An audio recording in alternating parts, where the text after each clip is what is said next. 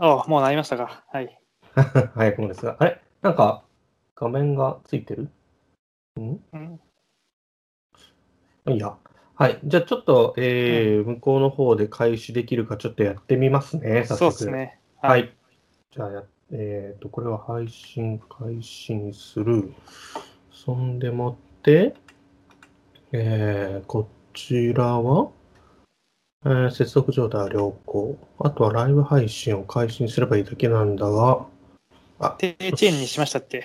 おあ、低遅延、あ、超低遅延にはしてます。お素晴らしい。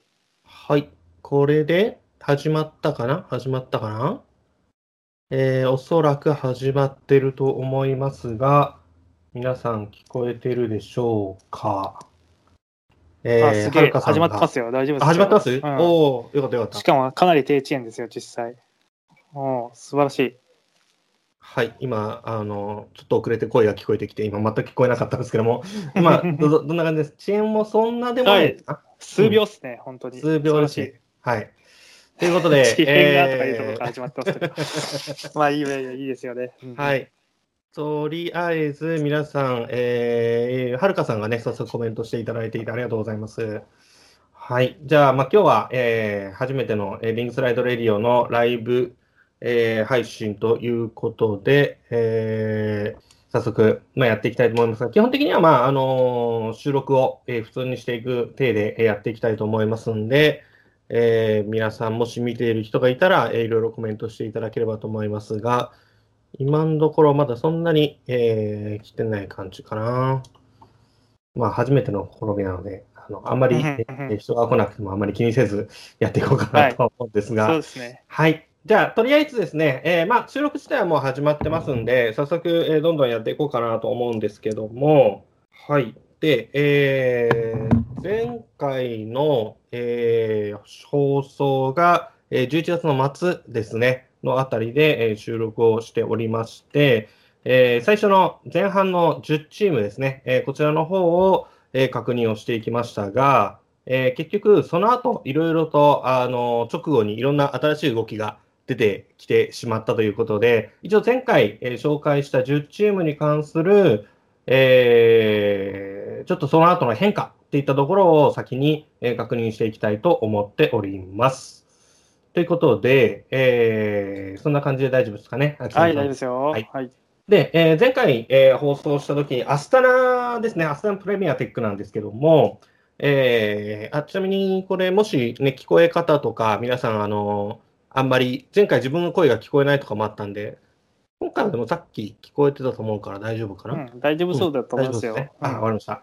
はい。なんで、もしなんか、あの、聞きづらいとかいろいろあったら、あの、秋雨さんのね、声が、ちょっと、えーどうしてもスカイプを通して聞こえてるので、えー少し、えー聞きづらい部分はあるかもしれませんが、えーポッドキャストの、えー収録自体は、音源自体は、えー綺麗な声で、えー聞こえる形になりますので、ご了承ください。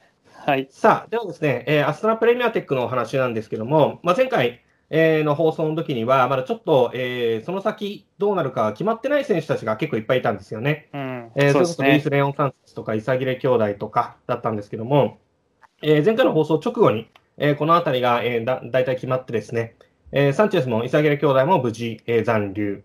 で、えーちょっと抜けるかもっていう噂があったルツェンコも残留したんですよね。うんで、まあ、代わりにミゲル・アンヘロ・ロペスが、えー残念ながらモビスタの方に移籍というところにはなったんですが、まあ、ちょっと噂も出てたウラソフもおそらく抜けないと思われる、まあ、あはいのロースター確定というふうに宣言しているので、まああのー戦力的には、まあ、ロペスが抜けたのは痛いけど、まあ、ある程度想像通りというか、まあ、ある程度、えーしっかりと残る選手が残ったという形になったかなと思います。よかったですね。うん、うんよかったですね。全然戦える戦力だと思いますね。うんで、えーあと、まあ、あのー変更点としては、サンカス・ワンティゴベールがちょっと名前変わって、えーインターマルシェ、えーもしくはアンテルマルシェみたいな、えー呼び方をしていきますが、えーインターマルシェ・ワンティゴベール・マテリオという名前に変わったので、まあ、これ新たなスポンサーがついたってことでいいんですよね、おそらく。あれな、もともといたんじゃねえかな。あなるほどえー、これが確か。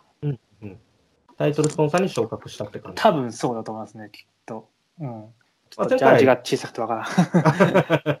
あれ、ジャージもう発表されてるんでしたっけ？いや、あの、今年のジャージのどっかにちっちゃくいるんじゃないかなと思って、そういうね。今探してみようと思ったんですけど、ちょっと待ってくださいね。出るかなまあまあでもね話は続けてていいですよ。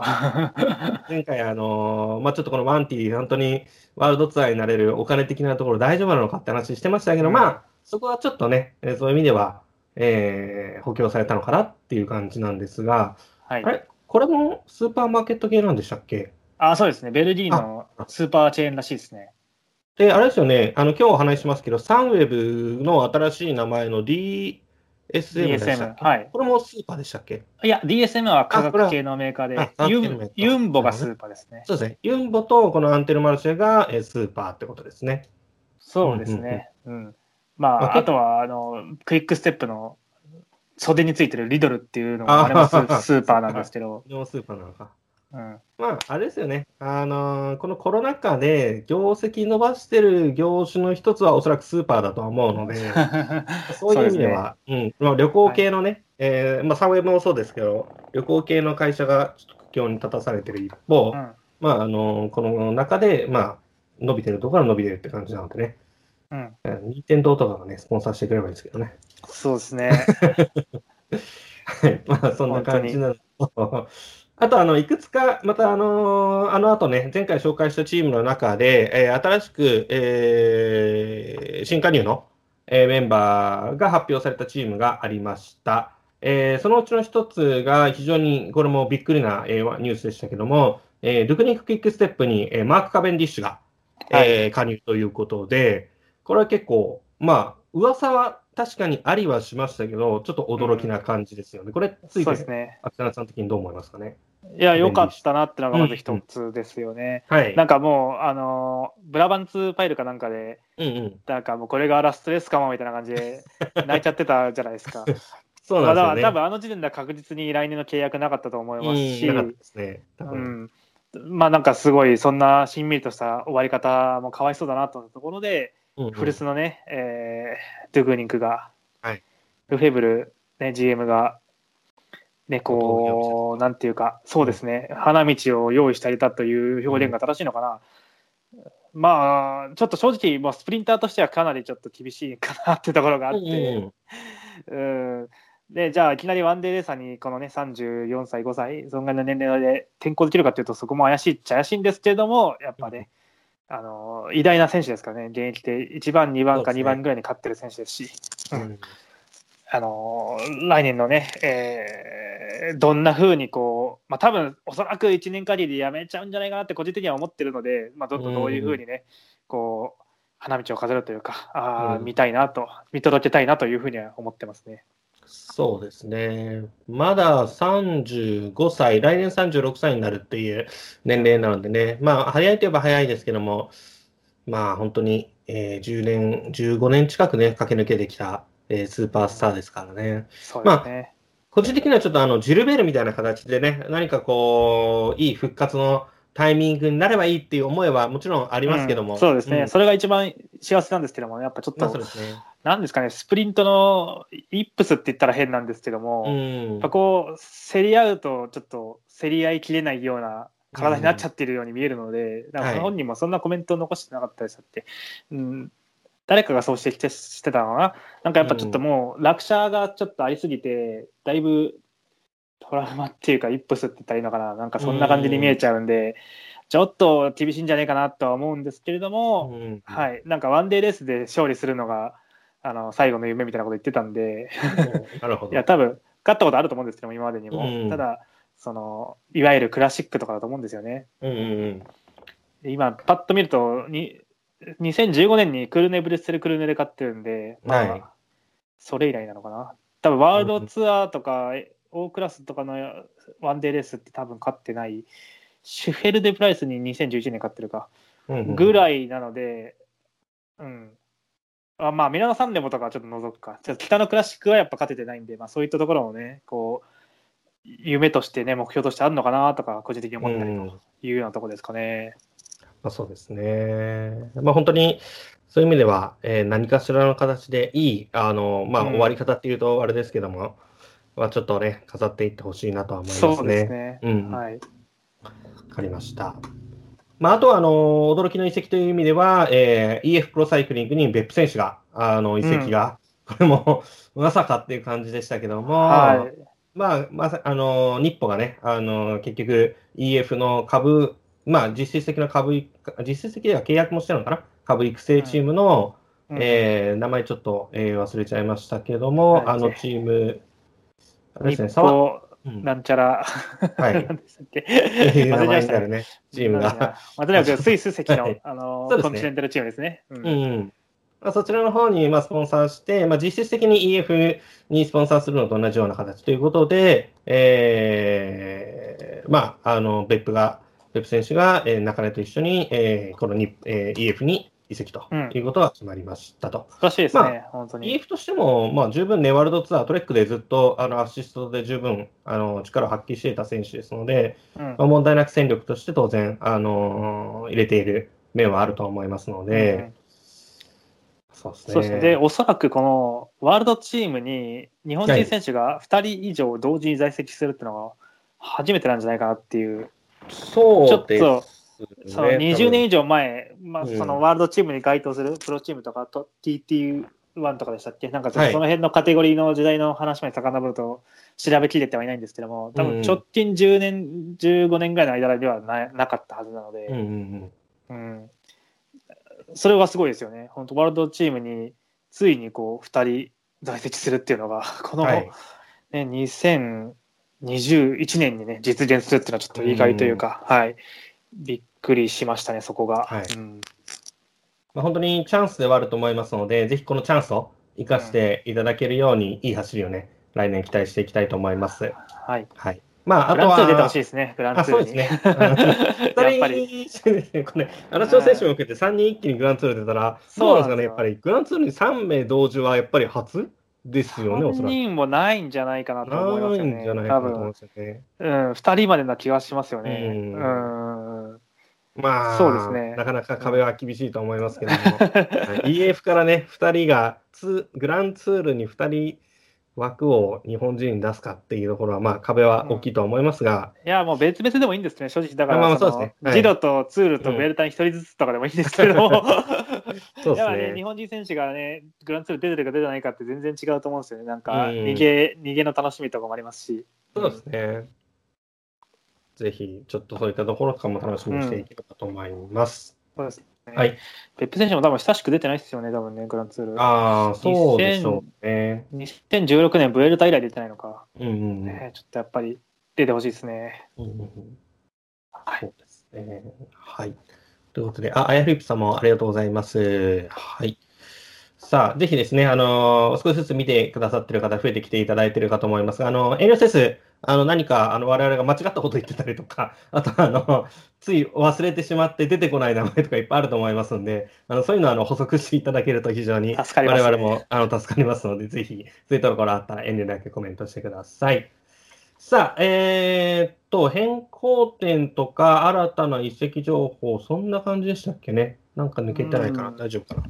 はい。それはいからですね、あの、前回の放送の後に、あの、まあ、ツイッターとかでよく、えーいろんな詳しい情報、ものすごい、あのマニアックな情報をいろいろ持っていらっしゃる、あの、グライドさんって方がいるんですけども、まあ、そのグライドさんにですね、あの、前回の放送の後、ちょっと、ぜひ、あの、一回聞いて、何かこう、気づく点とかあればご指摘くださいというふうにお願いしたらですね、あの、早速、いろいろ、あの、教えていただいてですね、えーその中で、前回我々の方が、えーちょっと思い出せなかったり、えー知識不足だった部分をちょっと補足、えーしていただいていただいているので、ちょっとそのあたりを、えーちょっと補足したいと思います。まず、あの、前回アスタナプレミアテックの話をしたときに、えーアスタナのあの下部育成チーム、はい、として、えー、アスピのアスタナモータースとあともう一個あったけど思い出せないなって話をしてたんですけども、まあ、それがあの、アスタナシティというかあのチームでしたね。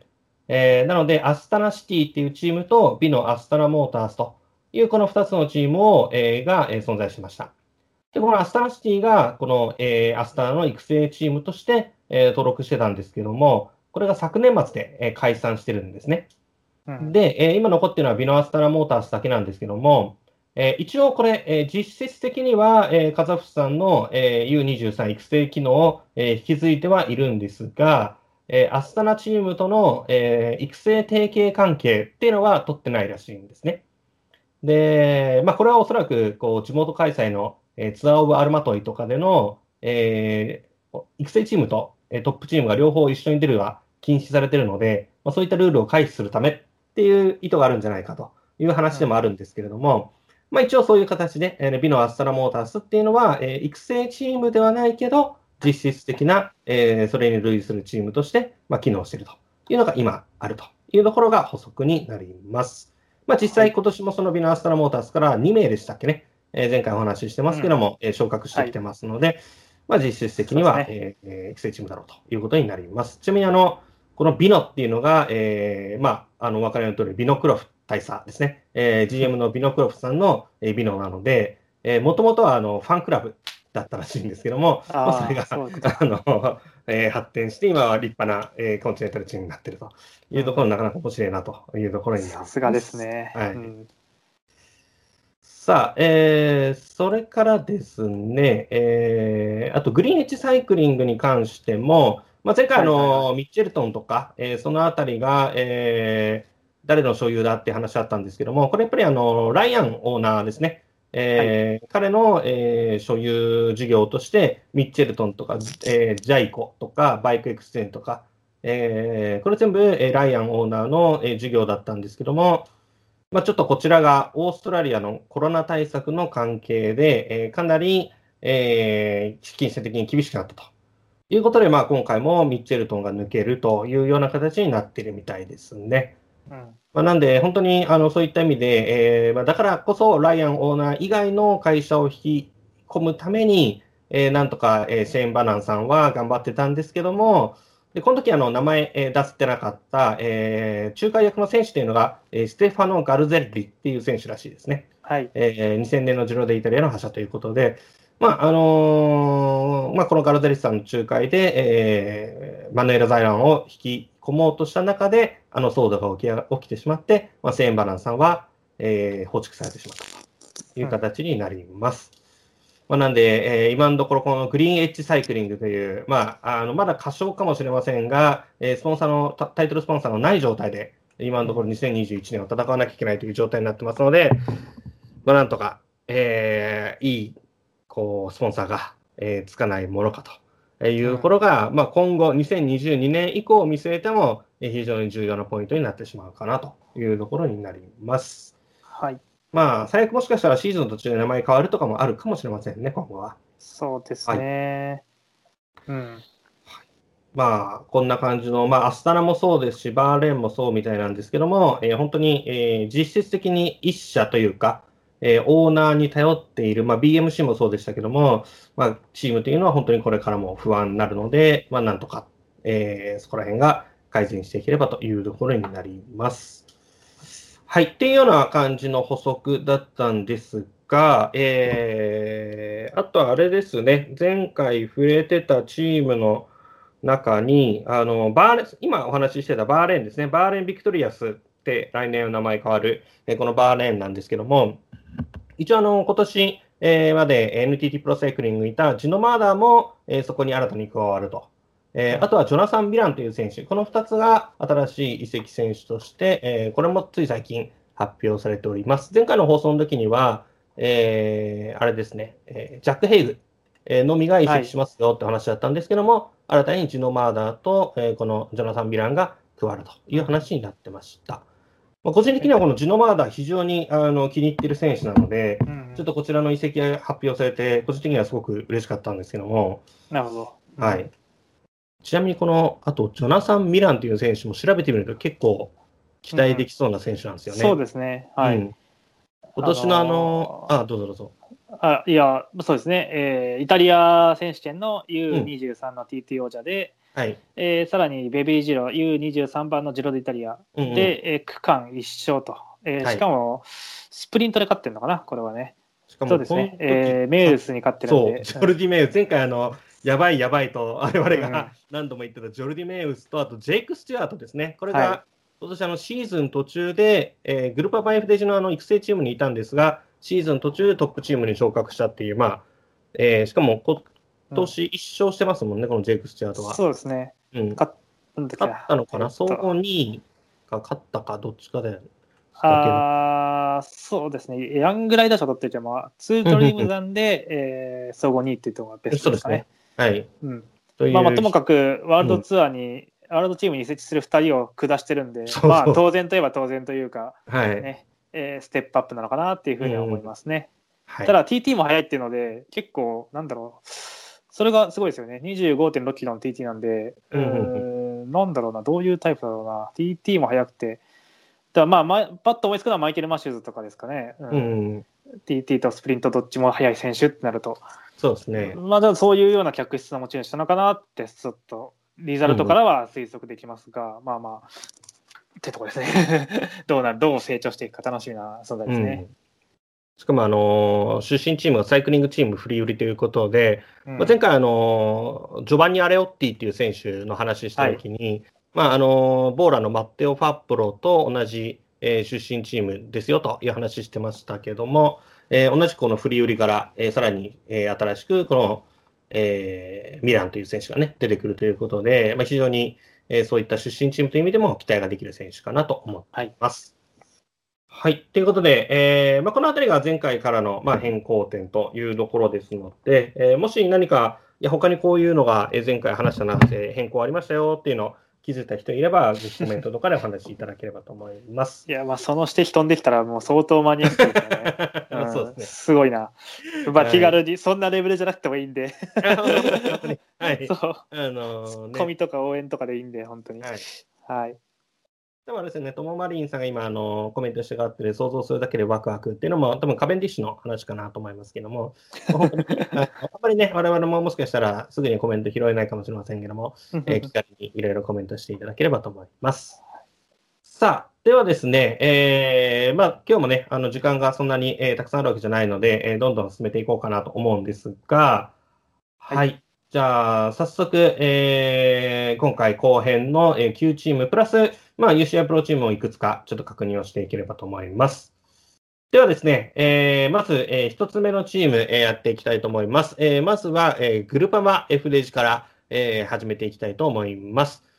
さあ、ではですね、グルパマ F デジ、さっき言ったジェイク・スチュアートが、えー今年の途中から、えー加入しておりますが、その他、えー来年度から、えー加入している選手として、えー4名、今のところ出てきております。まずあの CCC チームからハンガリー人のアッティラ・バルター、えー選手ですね。えーそれから、えーイスラエル・スタートネーションから、えーマッティえーマッテオ・バディラッティ。はい。うん。あとは、あの、ジェイク・スチュアートと同じく育成チームからの、えー昇格クリムとして、えーこのクレマン・デビーかな、えーっていう選手と、あとは、えーラース・ファンデルベルフっていう選手、えーこの4名が、えー新加入となっております。で、抜ける選手としては、RJ ドゥーゼルにいたマルク・サロー、えーそれから、えーキリアン・フランキーニと、えーレオ・バンさん、えーこの3名が、えー抜けることが決まっております。レオ・バンさんはちょっとどちらに、えー行くのかはまだ今のところ不明なんですが、えー一応、えーグローバルワイフレッシュとしては、こえー来年度のロースターは確定という形になっております。はい、っていうところなんですが、さあ、グルーパーワイフレーズについて、えーはいどうでしょうか、木根さん。そうですね、まずバルテルですよね。うん、そうですこね。の選手はかなりハンガリー人なんです、珍しいんですけど、まあ、相当有望な総合系の選手で、えー今年もツール・ド・ハンガリー、地元のレースでしっかり勝ち切って、いや、これ素晴らしいですね。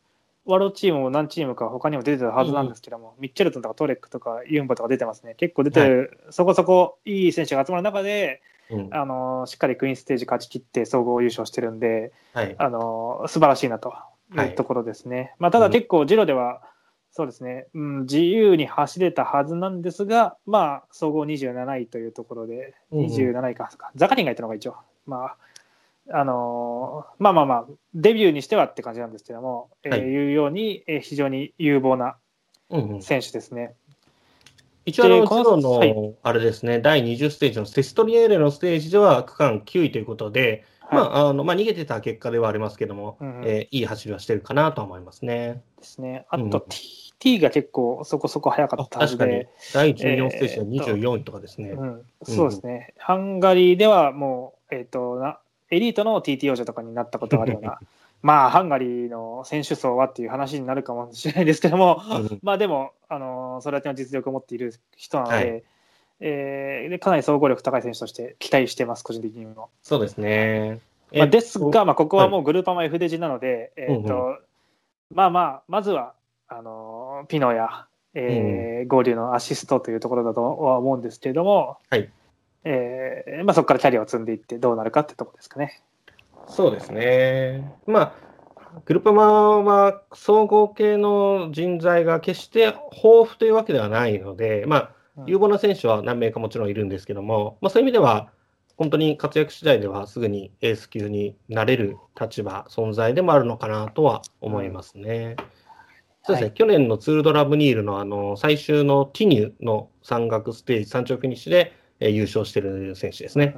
なんで、あのかなり期待の高い選手なのは間違いないですね。はい、うん、ですね。で今年のね、ジロデイテリアがハンガリースタートちゃんと実現してれば、うん。ね、ちょっとこう本人的には非常にいや、本当にそれがかわいそうで、実際それがまあすごい目標だったので、あうん。のこのタイミングで、えーワールドチームになれてよかったなっていう話もしてたんですけれども、ちょっとかわいそうですね、それだけはそうですね。うん。まあでまあ、まも本当にだワールドチームでずっといれば、うん。きっとまたね、ジロもじハンガリースタートとかやるかもしれないんで、そうですね。その時にまで現役で頑張りましょうというところで。はい。うんという感じです。今がまだ、えー、22歳ですね。はい。なんでまだまだ若いので、えー期待ができる選手です。はい。さあ、えーあとはこのマッテオ・バディラッティっていうのがイスラエルスタートアップネーションの選手で、はい。えーまあずっあずっとでもないか、えー2019年にイスラエルサイクリングアカデミー、プロコンチネンタルチームだった時に加入している選手。はいで、その前もトレーニーでイスラエルサイクリングアカデミーにいたんですね。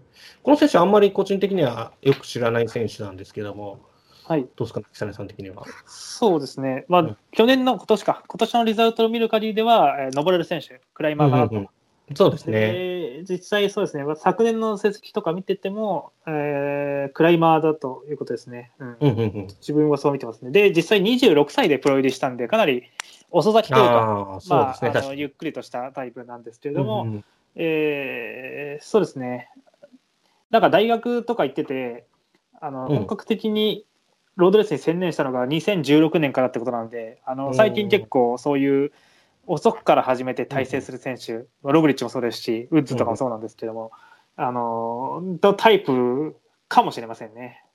ああ、確かに。うんうんうん。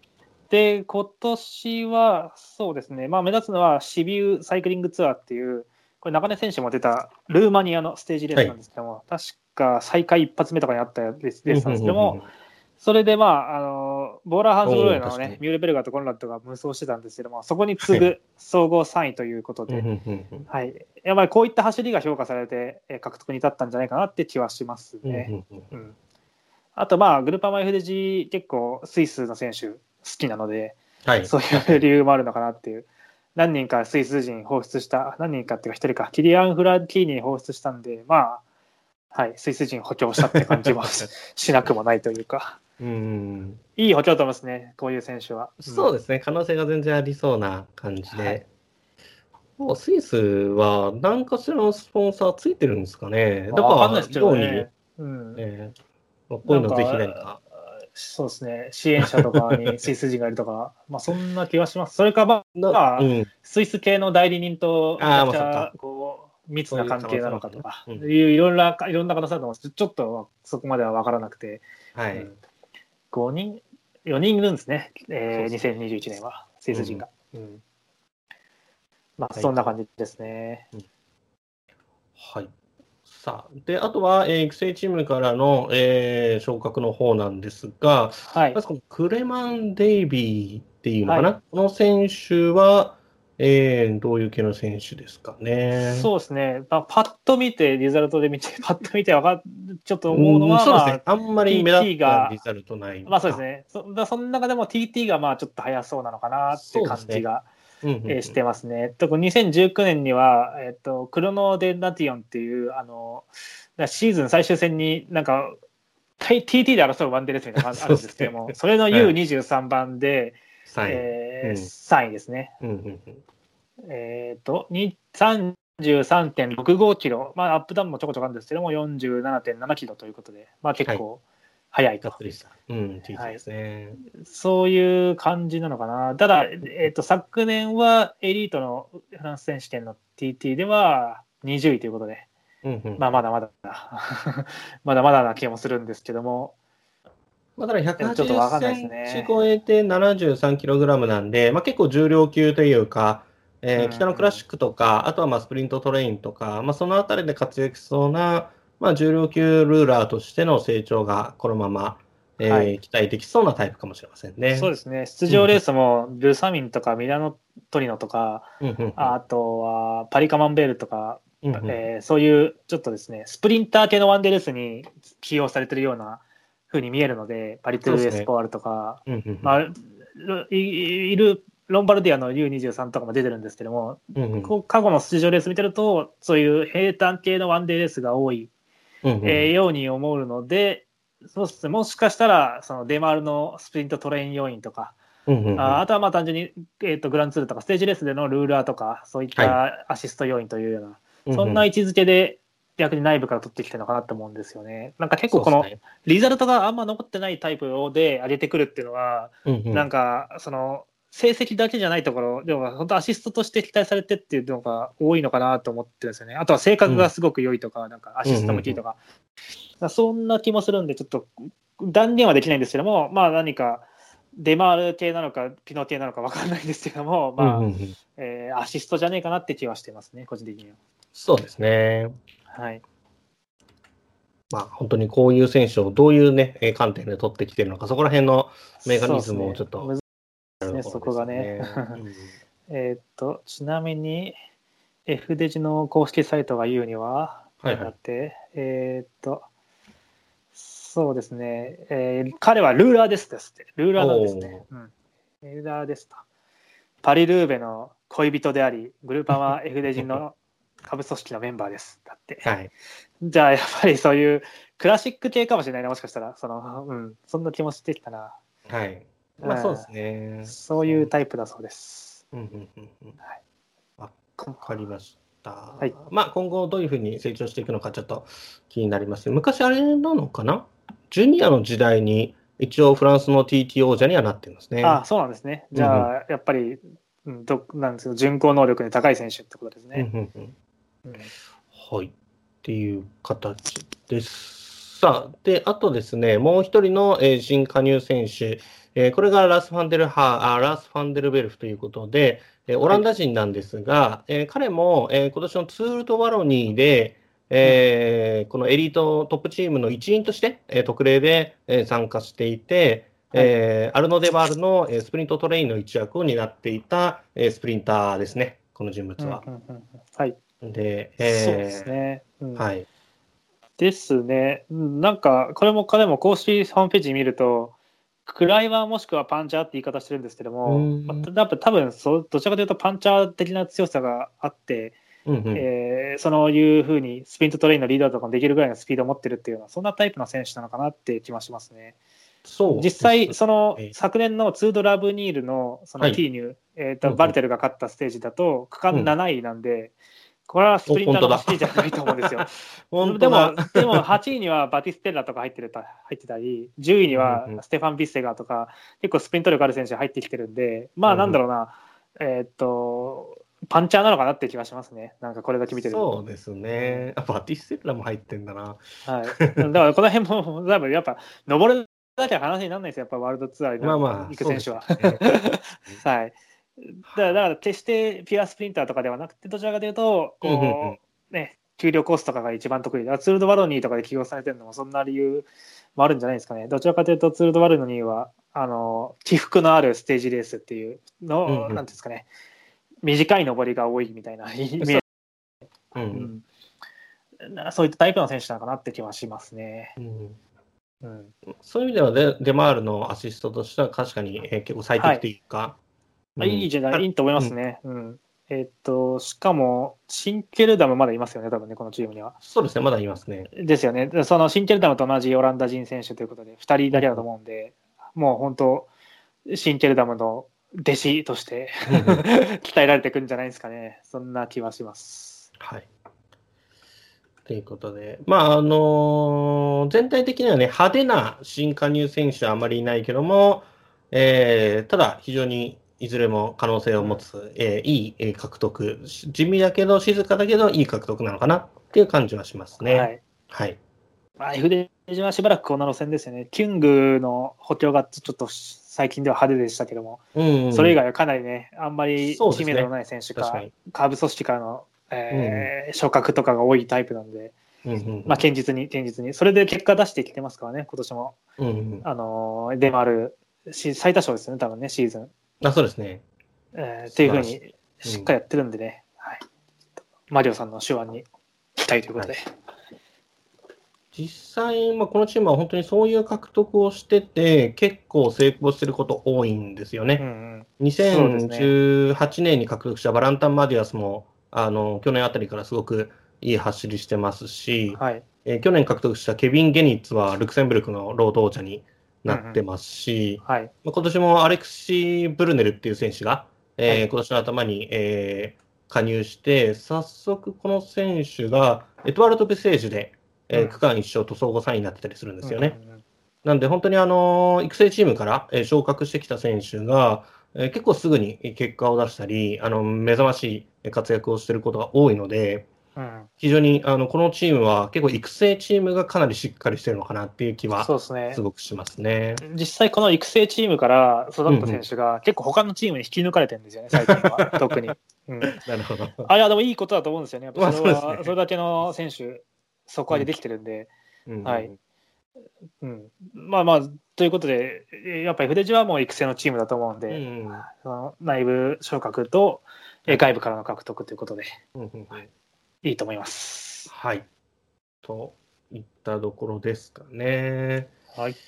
まあ、あとは来年、ツールにピノが出るのかっていうね、ところは、ちょっと気になるとこねろ個人的には、無理して出なくていいんじゃねって思うんですけどね。えうん、一郎とかで頑張っってほしいなと思もううところは。て、ね、バルデもね、フランスから出ちゃいましたし、まあ、ピノもね、はい、はい。マイペースでいこう。そうですね。で、まあ、デマールがあのツールで大暴れしてくれるのをちょっと楽しみにしたいなとうんいうのそうですね。と、うん。まあ、今年はね、あのすごく強かったけども、でも、ジロでしょっていうふうに思われるとちょっと悔しい部分もありますからね。来年はしっかりツールで結果出してほしいなと。はい。で、あとは、えー総合系では、えーゴデュと、うんえーさっき言ったマディアスとか、あとは今回あのゴデュのアシストとして、えー非常に活躍してた、えーブルーノ・アルミライルかな？はい。はいはいこの選手がブエルタで、えーかなりゴデュのアシストとして活躍してましたので、うんまあ、このあたりが総合系としてちょっと活躍していくのが楽しみかなというところです。はい。なんか、秋田さん的にこの、えー来年のグループはまあ聞いてあるところあります？ああ、いや、大丈夫ですね。キュングに頑張ってほしいですね、個人的には。そうですね。北のクラシッもクを頑張ってほしいなと。うん本当ですね。えーはい今年キュングが、まあ、これはもう北のクラシックランキング、私のブログの方でちょっと書いて、その中でも少し触れましたけども、今年あれですもんね、ヘントウェルエフムが5位ということで、うん非常にえー活躍してたので、そうですね。はい。ロンドンはダメだったんですけども、そうですね、まあロンドンは102位か。そうですね。はい残念ながら。なんかあったんだよね、多分ね、これね。そうですね。はいまあ本当に北のクラシックでトップの結果を出してもおかしくない位置に、まあ、あの成長しつつありますので、うんはい。まあ、あのこのちょうど今、えーやってるチャンネルでもですね、あのプロサイクリングマネージャーというゲームで、えーいろんな、えーレースやってるんですけども、あのその時のロンドファン・フランデンの、えーバーチャルレースをやってみたんですけど、その時には4位ということで、非常にあのゲームの中でも評価の高い選手ですので、はい。ぜひ来年期待していきましょう。そうですね。ちなみに、このステファン・キュングが、えー今年のグループまで2番目に、えーポイントを稼いだ選手ですね。うんうんそれ UCI ポイントですか？あ、優勝ポイントです。ああ、ですよね。ううんん、一番は当然デマールですそうそうそう。あと、あれなんですよね。来年は、あのー、TT でヨーロッパチャンピオンジャージ着れるのが目立ちああ。そうですね。うん。確かに。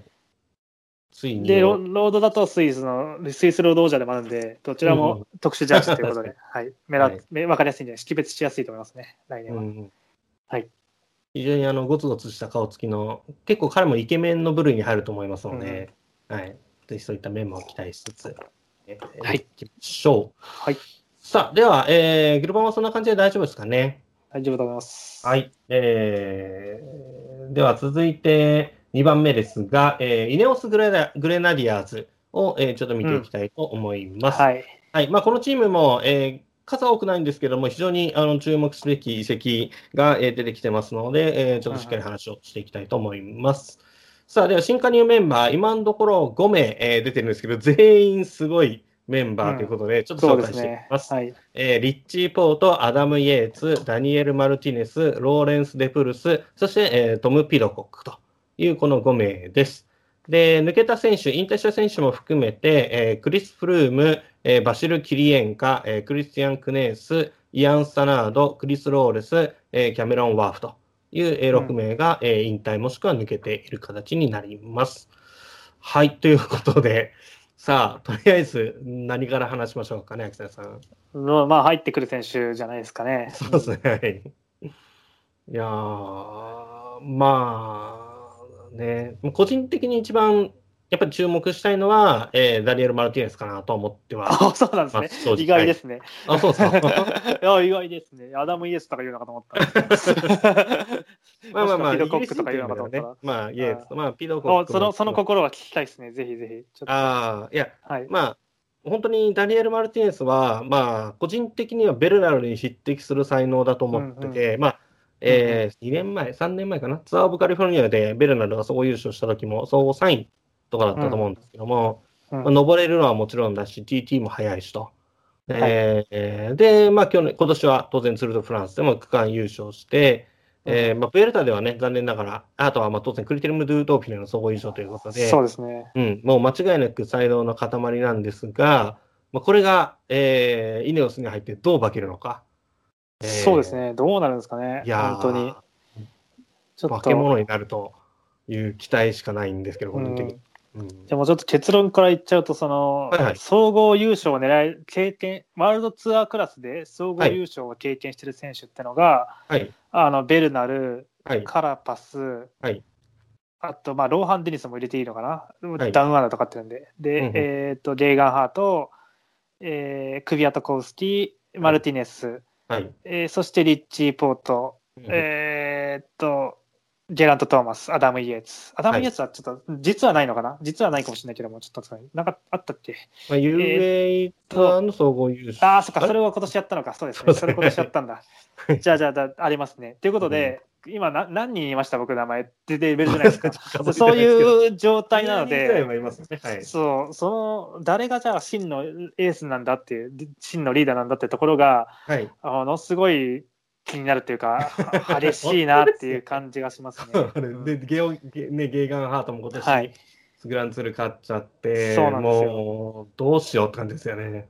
うん、いやー、そうなんですよね。えっ、と、まあでも、ただその中でリッチーははいさすがにアシストではないかとは思ってますし、まあそうですえっとよね。はい。本人も確かもう、あの、とそのこの間のツールので総合3位になったのが、うんあーまあ、自分がこうリーダーとして狙うのは最後のチャンスかなみたいなことを言ってた記憶があるので、でもなんかレース後に、その話はどうなるかな、夫婦みたいな感じのことを言ってたみたいなのをどっかで聞いた気あがするですけど。そうですね。じゃあどっちか分かんないんだな、まだな ま。あでも冗談だとは思いますけど、まあはい。うん、まあそうですね、明日ね、アシストとして戻るんじゃないかなって気はしますけどね、うん。うんうん。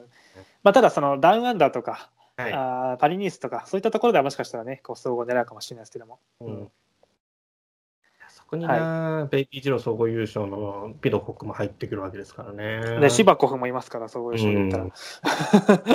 そういうまだ、えーとワールドツアーレベルで結果出してないはいけども、有望な選手もって言ったら、まあ、イヴァン・ソーサとかもそうですし、うん、えっ、と、カルロス・ゾリゲスとかもね、あのスペイン人のすごく登れる若手なんですけども、はいいますし、まあもう半分ぐらい総合優勝してもおかしくないですよ、本当に。うん、エディ・ダンバーとかも全然登れますし、そうですね。うん、ね、ジャンニ・モスコンも確かあのツアー・オブ・グアンシーかなんかで総合何位とか、総合優勝したことありますよね。そうか彼も総合優勝してんじゃん、ワールドツアー。ああ、なるほど。じゃあ、じゃあまあまあまあ、でもまあまあ、モスコンはクライマーではないんですけども、うんうん、はい、とにかく、えっ、と、そんな感じですね。うんうんうんえっ、と、で、ちょっとコメント拾いますと、ワーフか、キャメロンワーフか、えっと、まあ、なんか、イネオスって、ロースター確定ししたんですよね、確かこれでも。い。や、こ確定はしたっていう発表は聞いてない気がするんですが、まあ、よくわかんないんですけども、多分抜けるんでしょうね、ワーフとかは、多分おそらく今のところないってことは。うんうんうん。もともとキリエンカがえー突然引退、てか、まあ、あの心臓の病気とかで引退しちゃって、はい。で今、急遽その似たようなルーラータイプの選手でってことで補強されたのがキャメロン・ウルフだったっていうようなうん経緯があるんで、まあもう、まあ、1シーズン限りだったんじゃないですかね、まあ、実際36歳とかでしたっけ、7歳か。まあ、そうですね。はい。はい、高齢なんで、まあ、来年は 多分ないんじゃないかなって気はしますね。うん。うん。まあ、プロサイクリングマネージャーのデータ見ながら今話をさせてもらっていて、まあ、実際にプロサイクリングマネージャーは何か根拠がない限りは、そういう書き方はしないので、そうですね、逆に言うと、正式法もないんですけどもね、うん。うん。まあでも多分、うん驚きはしないかなって感じですね。そうですね。かはい。はい。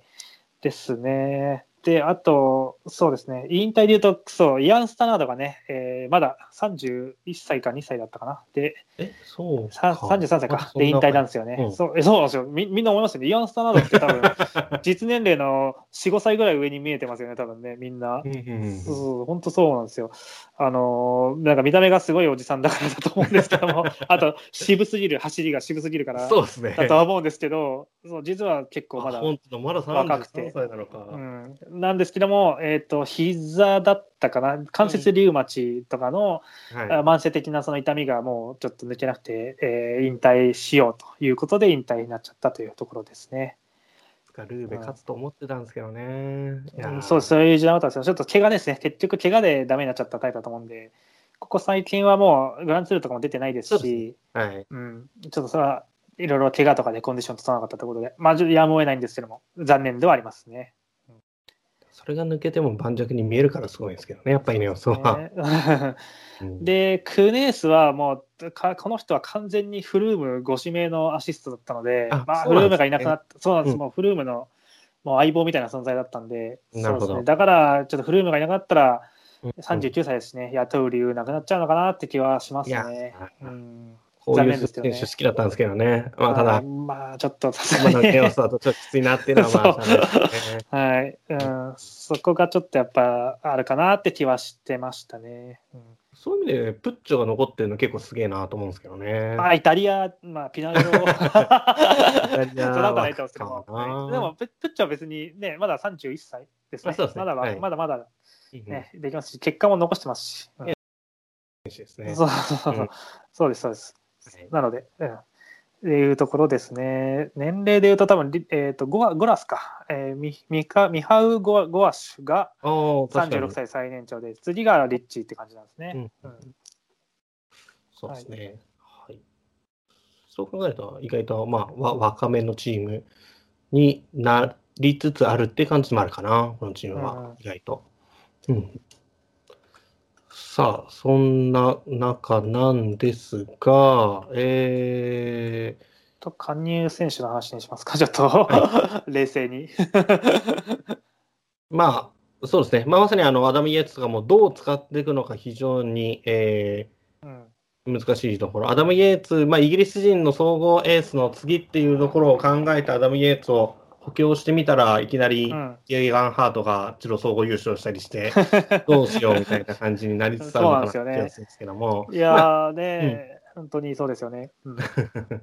まあ、アダム・イエーツは個人的にはどっちかというと、ワンデーレースでね、すごく活躍してほしいなっていう気持ちはあるので、無理に、まあ、グランツールの総合とかを、まあ、背負わさなくてもいいのかなって気はするんですけどね。はい。うん、まあ、まあ、とはこんだけリーダーいるんで、背負わなくても大丈夫そうですしね、うん実際。そうですね。あとは、えー去年謎の、まあ去年で今年か、今年謎のレース出場が続いたローレンス・デプルスの獲得。まあ、これイネオスが獲得してるってことは、何かこう走れない理由が特別あったわけじゃないだろうとは思うんですが、いや、まあ、干されてたんじゃないですか、単純に。これは何なんですかね。2019年はもうユンボ最強、まあ、それこそ今年のセップクスに近いような走りをしていた男だったんですけども、うん何があったのかというところですが、うん。うん。まあ、なんか結構早めからイネオスに接するみたいな噂もあったんで、なその辺でいろいろごたついたんじゃないですかね、チームと。一応ね、とかこのそんな気がします。UA 中になんかこう、怪我だったか病気だったかで、うん。まあ、長期戦線に脱する理由はあったんですけど、まあ、その後もね、はいえーずっとほぼ、うんフレッシュバルーンとリエージバストンリエージでったみたいなんですけども、そこでもまあ、うん。ほぼ姿を見ないような形でしたしっていうところで、まあ、ただ、あのーそういう中でイネオスへの移籍がしっかりと決まったことは喜ばしいことだなとは思うので、ぜひ、うん。まあ、そこでで、3年契約なんで意外と、えーかなり、あのー分厚い契約になってるので、まあ、アシストとしてはもちろん、えー場合によってはエースとしても、えー期待したいところですね。そうですね、昨年のような走りができれば、もう本当に鬼に金棒というか、いやむしろイネオスの中でも、てか、ワールドツアーの中でも1位、2番目に争うような優秀なえー S 級の山岳アシストというようなところですから、うん。あのーデプルスがちゃんと調子を取り戻せればね、これ以上ない補強かなっていうふうには思います。うんうんうん。わかりました。そうですね。まあしかも去年はリンクバンクツアー総合優勝してるんですよね。そうですね。うん。そうだから結構謎にこういうクラシック系、石畳系とかもね、戦える客室を持っているので、はい。ますます頼もしいですよね、本当。突然ツールとかでえー石畳ステージとか入れてくる時もありますからね、来年はないですけども。うんはい。そういった意味でも、こういった選手は重要だと思いますね。特に北のクラシック系走れる選手って、あのイネオスほとんどいないですから、うんうんうん。いいですね。このベル、イネオスとベルギー人って意外とイメージがなくて、あ私セルジュパウエルスとかいたんでしたっけ？ちょっと今、遡ってますね。今遡ってみると、あれでも全然いねえな、あれ？そうですね、セルジュ・パウエルス以来ですね。セルジュ・パウエルスが初,、そう初期メンバーでいて、うんうん。おそらくそれ以来、ワンワンシーズン、2シーズン抜けてるんで、うんうんうんそれ以来ですね。確かに。おーというまあまあ、別にベルギーだからというよりかはいい選手だから取ったって感じはしますけれどもね。いろいろと本当に期待したい。ベルギーの総合エースっていうのも久しくこう期待されながらもなかなか出てこない、えー現状があるので、まあ、そういう意味でも期待していきたいですね。はい。はい。で、あとはこうピドコックがどう進化していくのかというのいと、い。ピドコックに関してはね、あのロードレースだけじゃない可能性もいろいろ持ってる男なので、うんうんうんそれをどうイネオスが生かしていくかっていうところもちょっと気になるところではありますね。はい。うん。そうですね、ピドゴックは本当に今年のその U23 ジロではい。総合優勝したんですけども、さあまりにも強くて、いや本当もう圧勝だったんですよね。はい。総合成績でいうと、まあ、2位に2分25秒差なんですよ、おー3位に5分54秒差すごい。で総合10位に対しては13分12秒差ということで、ほとんどピドコック山岳ステージで、他全部置き去りにして独走勝利みたいなのが、それで区間3勝してる感じなんですよね、この選手。うんうんうんちょっとやばいやばいんですよ、かなりかなりやばい、かなりやばい勝ち方をしていて、うん、そうですね。スプリント力もある選手ですからね、彼は。だからゲイガンハートに結構近いタイプにうん。うん見えなくもない。で、シクロクロスもめちゃくちゃ強いんで、まあ、アクロとかにもおそらく適性はあるだろうと。はいい、うところなので、で、マウンテンバイクも強いんですよね、この選手。あ、てか、ってますよね。ハリル・ベースポワーラ勝ってんのか、そっか。はいはうん。だからどうどうするんですかね、総合もいけるし北のクラシックもいけるし、何でもいけちゃうんですよね、この今のとトころはコ。スキーみたいな選手、ああ、そうですね、わかりやすいですね、うん。そういう感じですよね、今のところは。はいユリアトコスキーの後継者ができるとなると、するとすごく、これはめちゃくちゃイネオスにとっては将来のはい、活かせる感じですね。んそうです。ね、うん、楽しみですね、本当にね。どどどういうふうに、えー鍛えていくんですかね、うん、どっちに進むのか、どっちも進むのか。うんそうですね。うん。まあ、きっとイネオスさんで多分 TT もめちゃくちゃ速くなるだろうし、うん、そうですね、はい大体早くなりますかね、TT はね。うんそう、あのー今もね、コメントで書いてくれてますけども、シクロクロスも、昨日のシクロクロスのレースが3位になってますからね、ピロコックは。はい、非常に調子が上がってきてるのが間違いないです。去年のもうエリートで勝負できてる感じなんですね、そうですね。去年のシクロクロス世界選手権ではマチュー・ファンデーブロードに続いて、えー銀メダルですからね。あ、そうなんですね。エリートですか？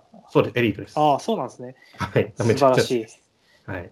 ちょっとじゃあフィジカルはもう全然心配ないですね。そうですねあとはロードの走りというか、ワールドツアーの走り、ワールドツアー走った経験っていうのはほとんどないと思うんで、そうですね。ゼロじゃないかな、下手したら。うん、だからそこの辺の経験をししっかりね、積ませながら、うんうん。ね、来年、再来年とかでいいと思うんで、あのうん戦力になるのは。まあそうですね。。そんなに急がなくてもいいかなと思うので、そうですね。はい。うん。何年契約かな、一応2023年までの3年契約は確保してるんですね。うん。はいうん。うん。なんかウィギンスさんに止められてたらしいですけども、結局ね、あの、そうそうそうそう。僕もそうなのどっかで 聞いたんですけどね。うんそうそうそうそう。ですね。うんあグライドさんから、あれですね、本人はオランダメディアのインタビューで、上り石畳は嫌でアルデンヌの方がいいって、えー僕は言ってね意外だな。一番、えー一番意外なコメントっすね、それ僕的には。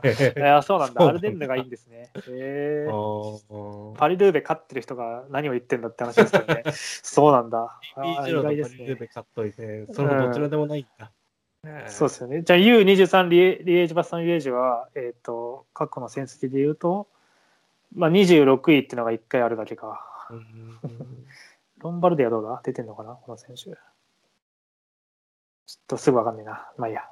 まあでも本当に、まあ、それこそさっきのアダム・イエーツもそうですし、うんうん。まああのーあれ、誰だったかな、えー、まあ、割とアルデ、あとローレンス・デプルスも割とアルデンヌ強そうだし、結構アルデンヌ系、アルデンヌクラシックでの補強が結構なされてるイメージは若干ありますよね、うんうんうん今回。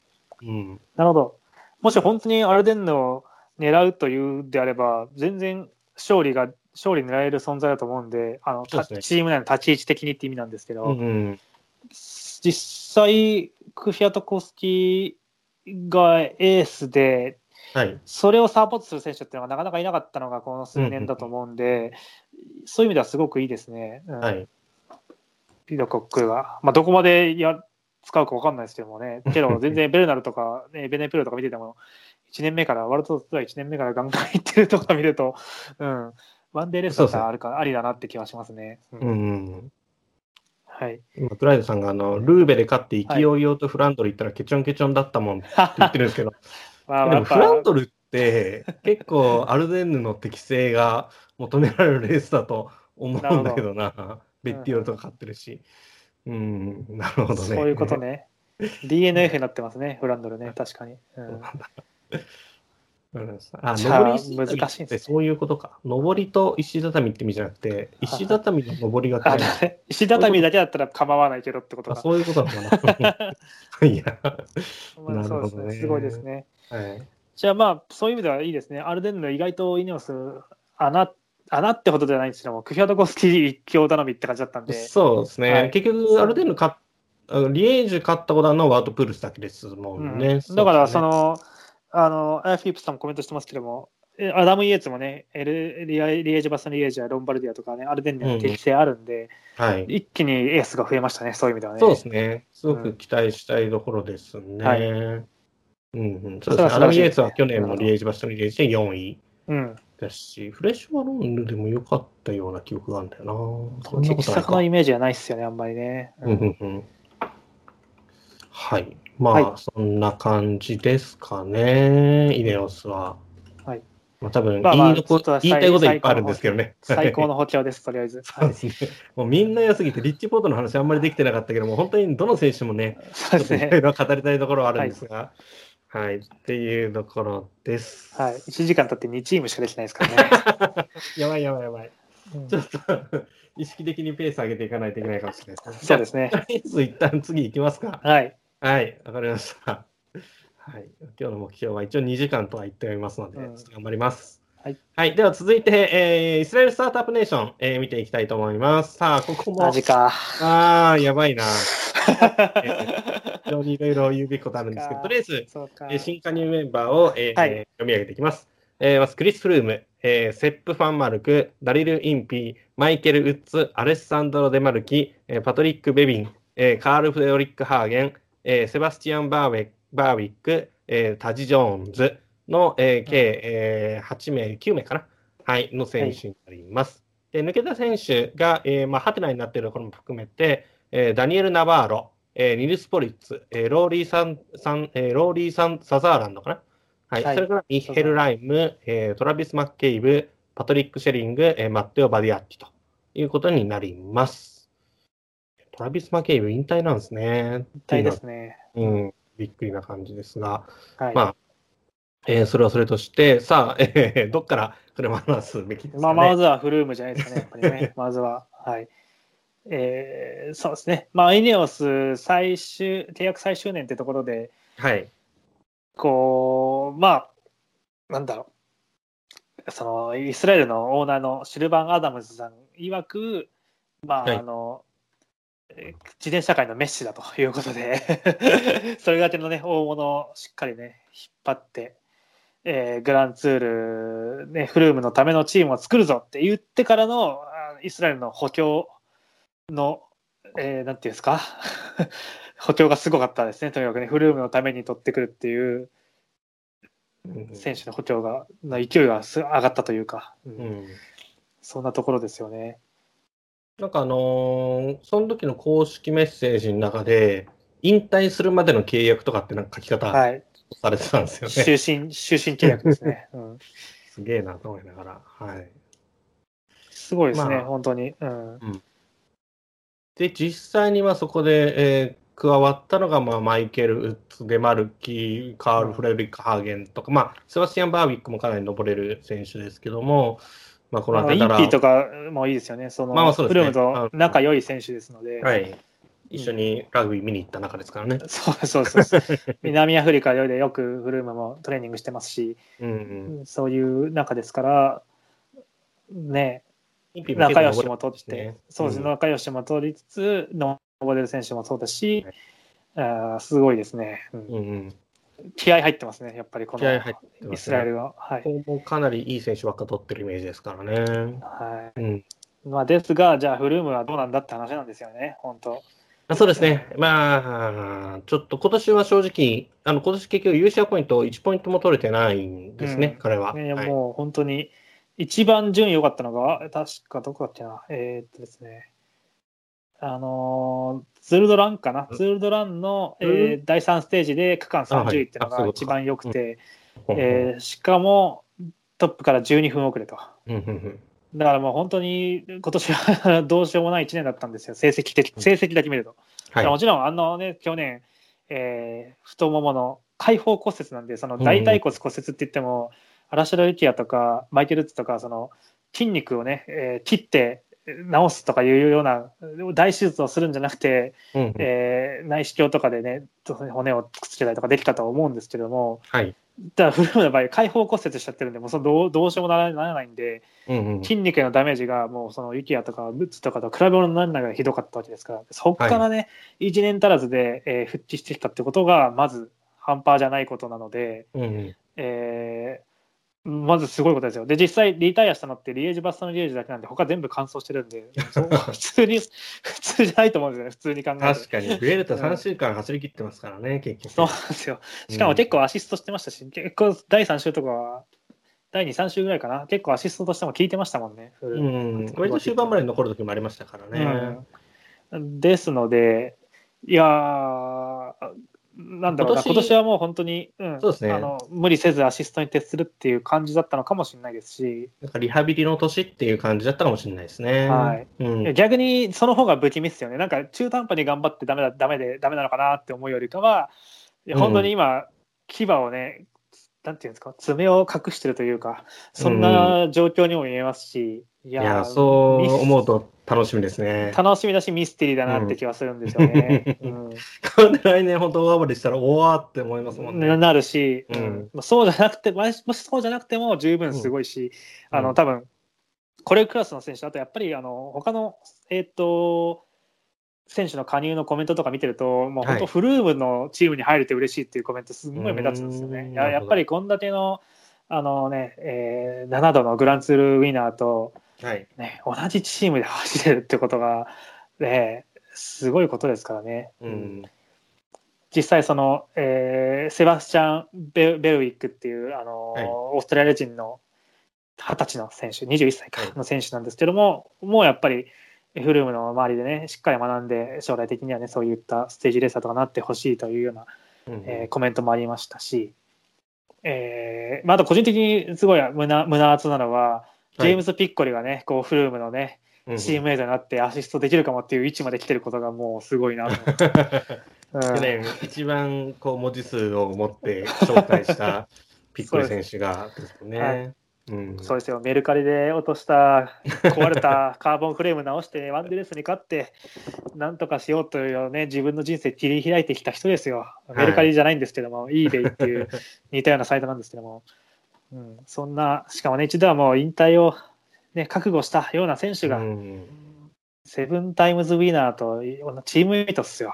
これは、これは一つのサクセスストーリーだなってすごい思いましたね。うん。ごめんなさい、ピッコリの話になっちゃった。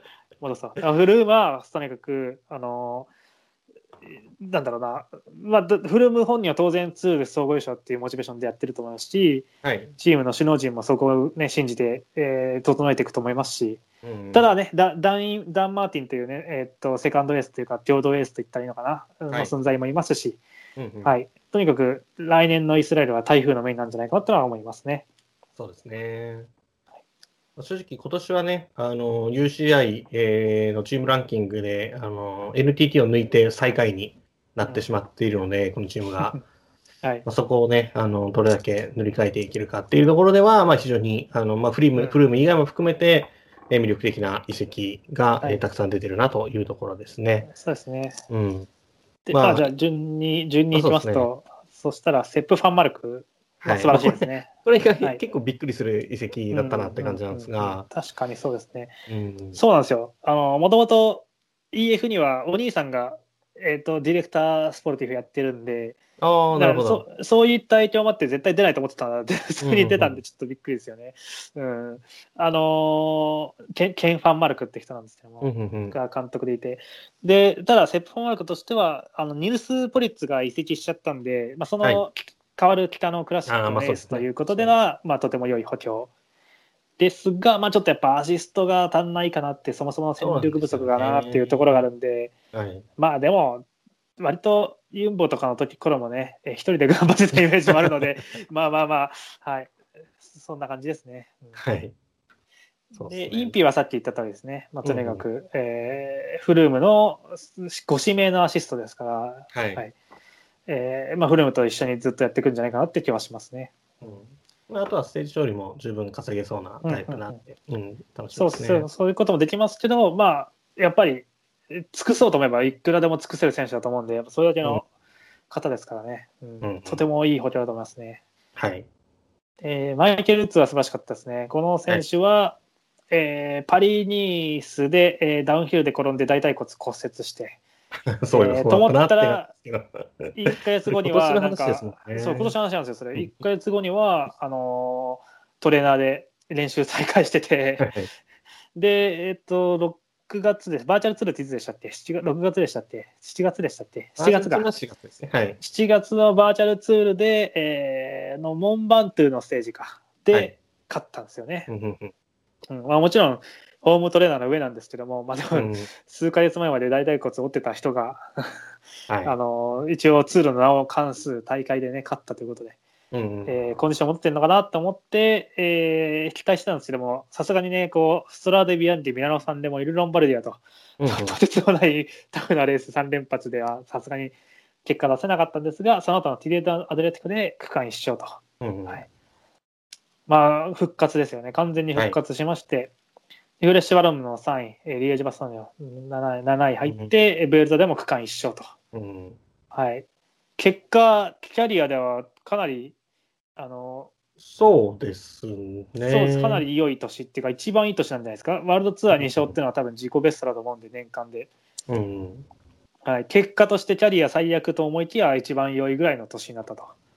はい、いうところで、えーイスラエルに移籍とはいな。りました。でもちろんこれはやっぱりあのカナダ人オーナーのそのシルバー・アダムス氏、まあ、イスラエルの国国籍持ってるのかな、ちょっとわかんないですけど、イスラエル系カナダ人っていう書き方してるんですけども、はい。まあ、がの存在が一番大きいと思うんで、はいうんうんカナカナダ枠だと思うんですが、えー移籍になりましたというところですね。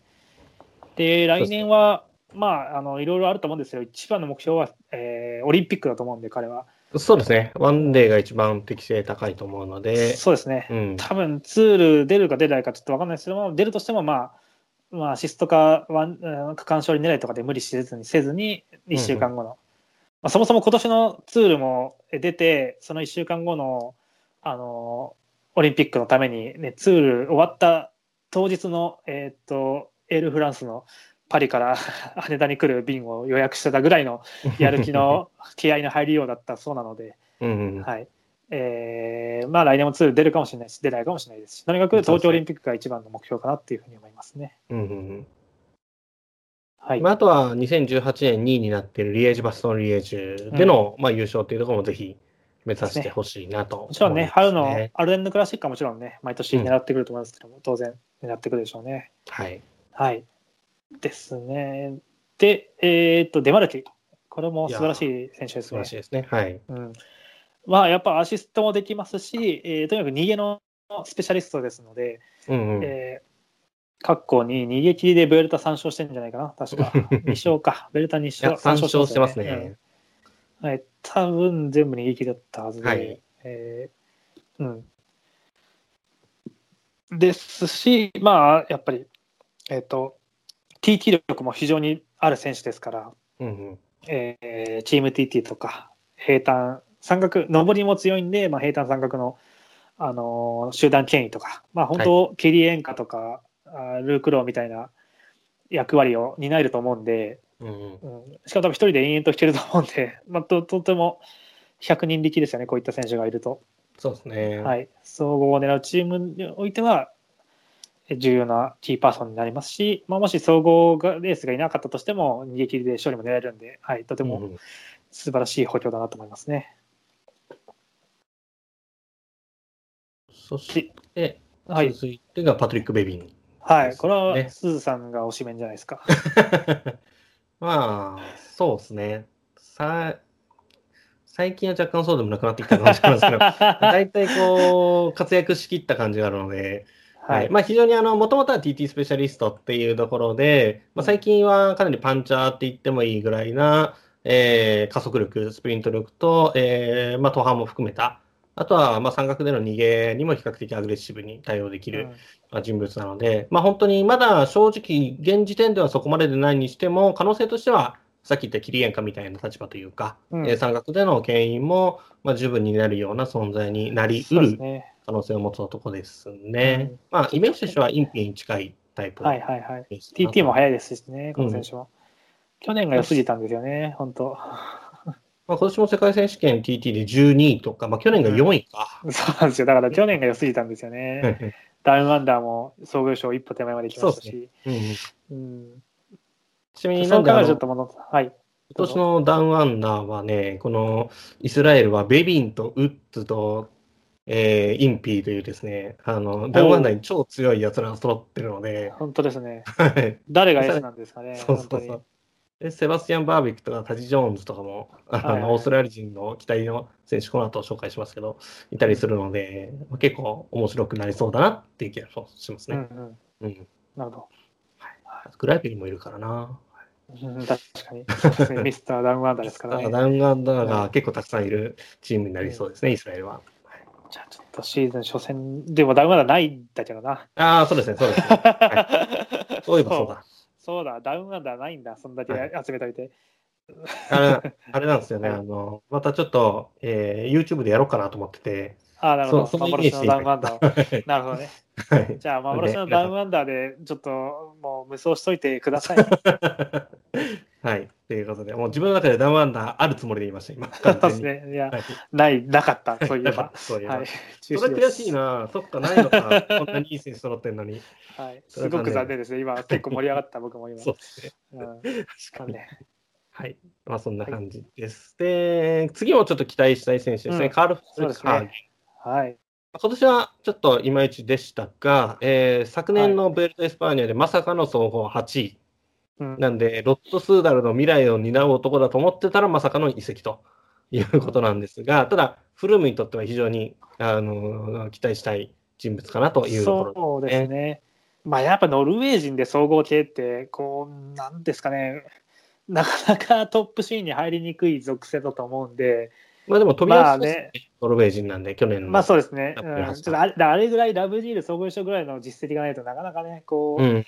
何かリーダーを任せるってなるなりにくいと思うんですよね、正直ね。はい。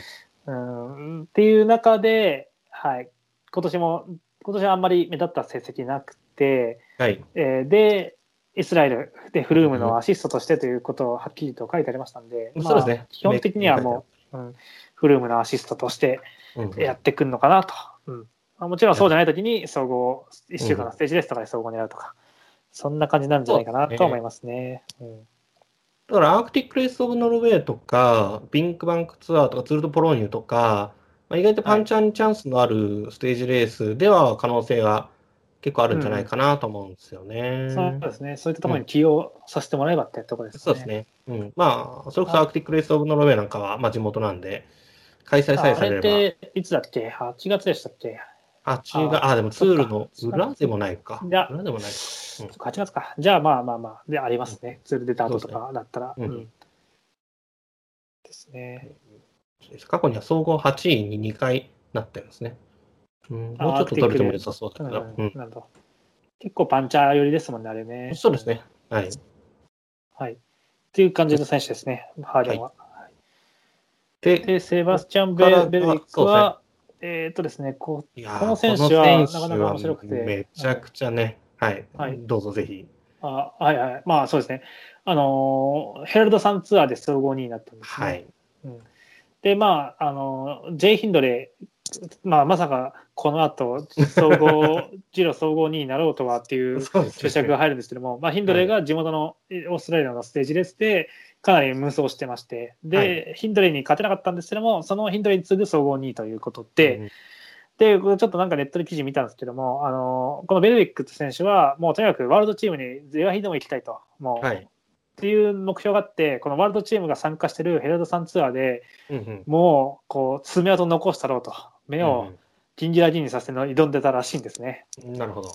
で、結果、爪痕残せて、うんうんでその後ちょっとね、ロックダウンとかなって、いろいろあ全然レースとか出なくなっちゃったんですが、その中でもね、イスラエルがあコンタクトを取ってくれて、うんえーワールド晴れて、えー念願のね、ワールドチーム移籍が叶ったというような選手ですので、はい。なんか頑張ってほしいですね。はいうんまだ21歳で、来年22歳という若さなんですけども、うん。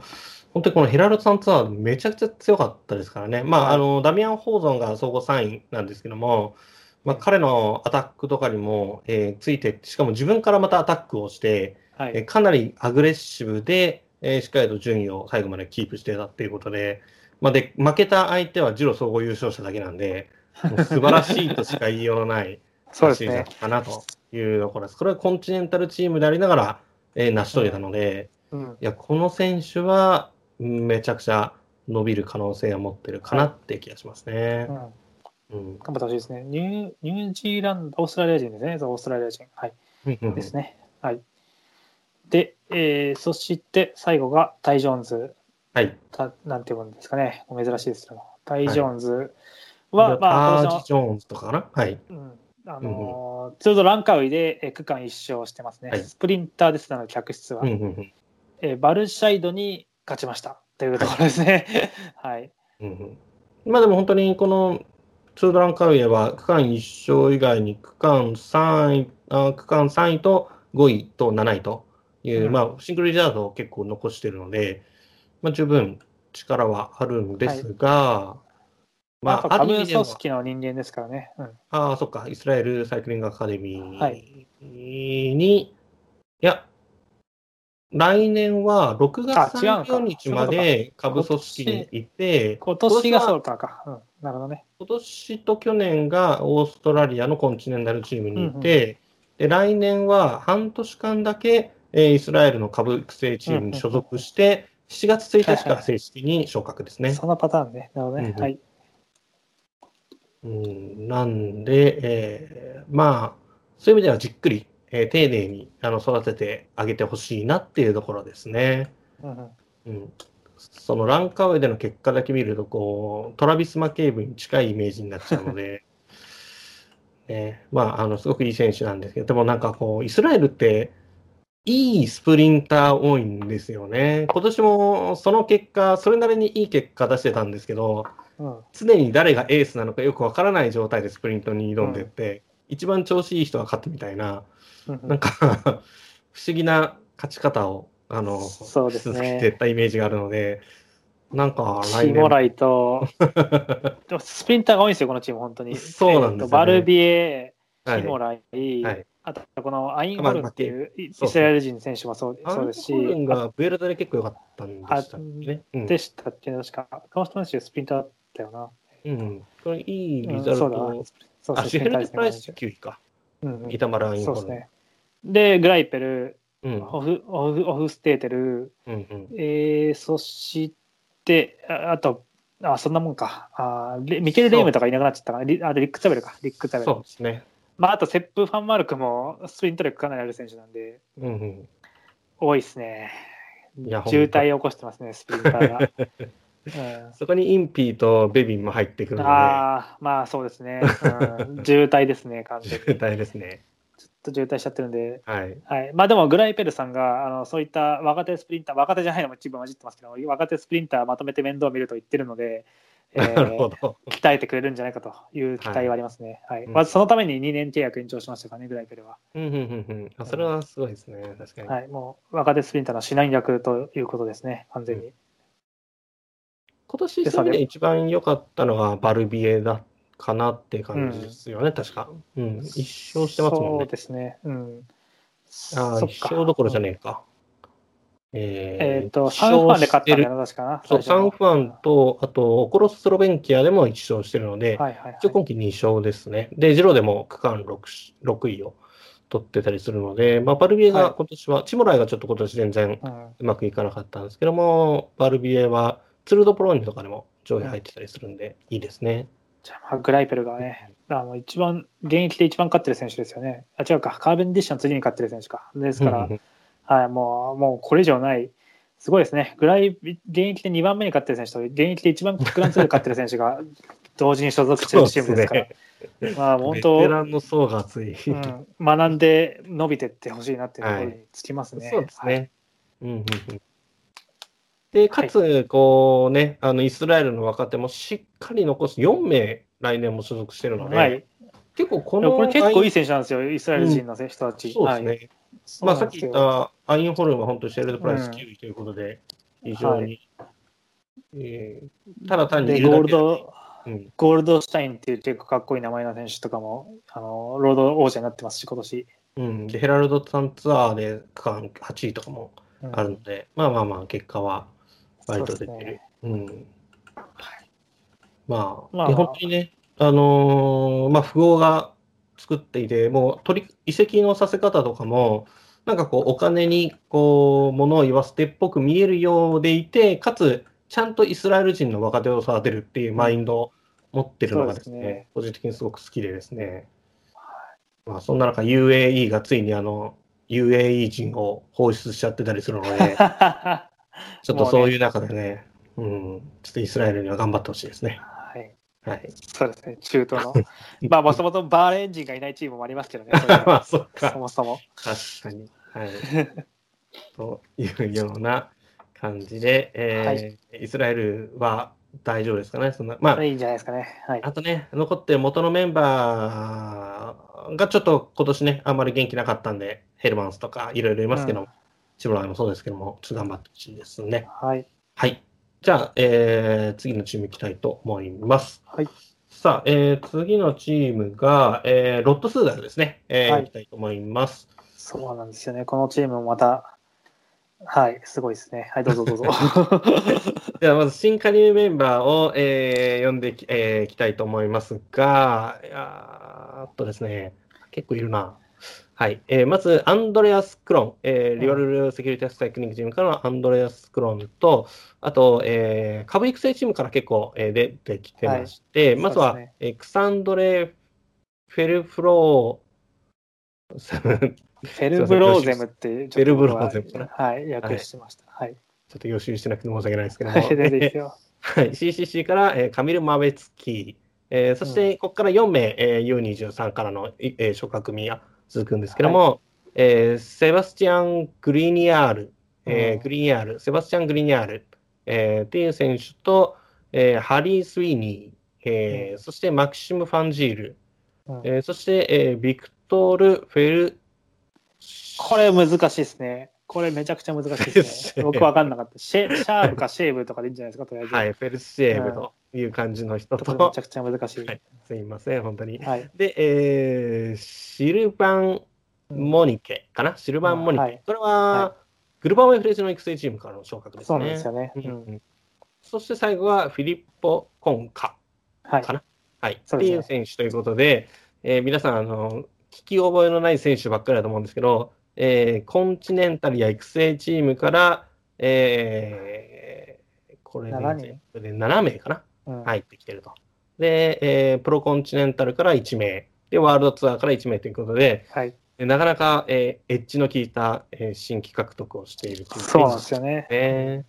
で抜けた選手もパーっていっていくと、えーニコラス・マース、イエーレ・バライス、アダム・ハンセン、サンデル・アルメ、えーカール・フレドリック・ハーゲン、スタン・デウルフ、えージョナサン・ディベン、えーレミー・メルツ、えーブライアン・ファン・フーテム、えーラスムス・イベルセンという選手が抜けております。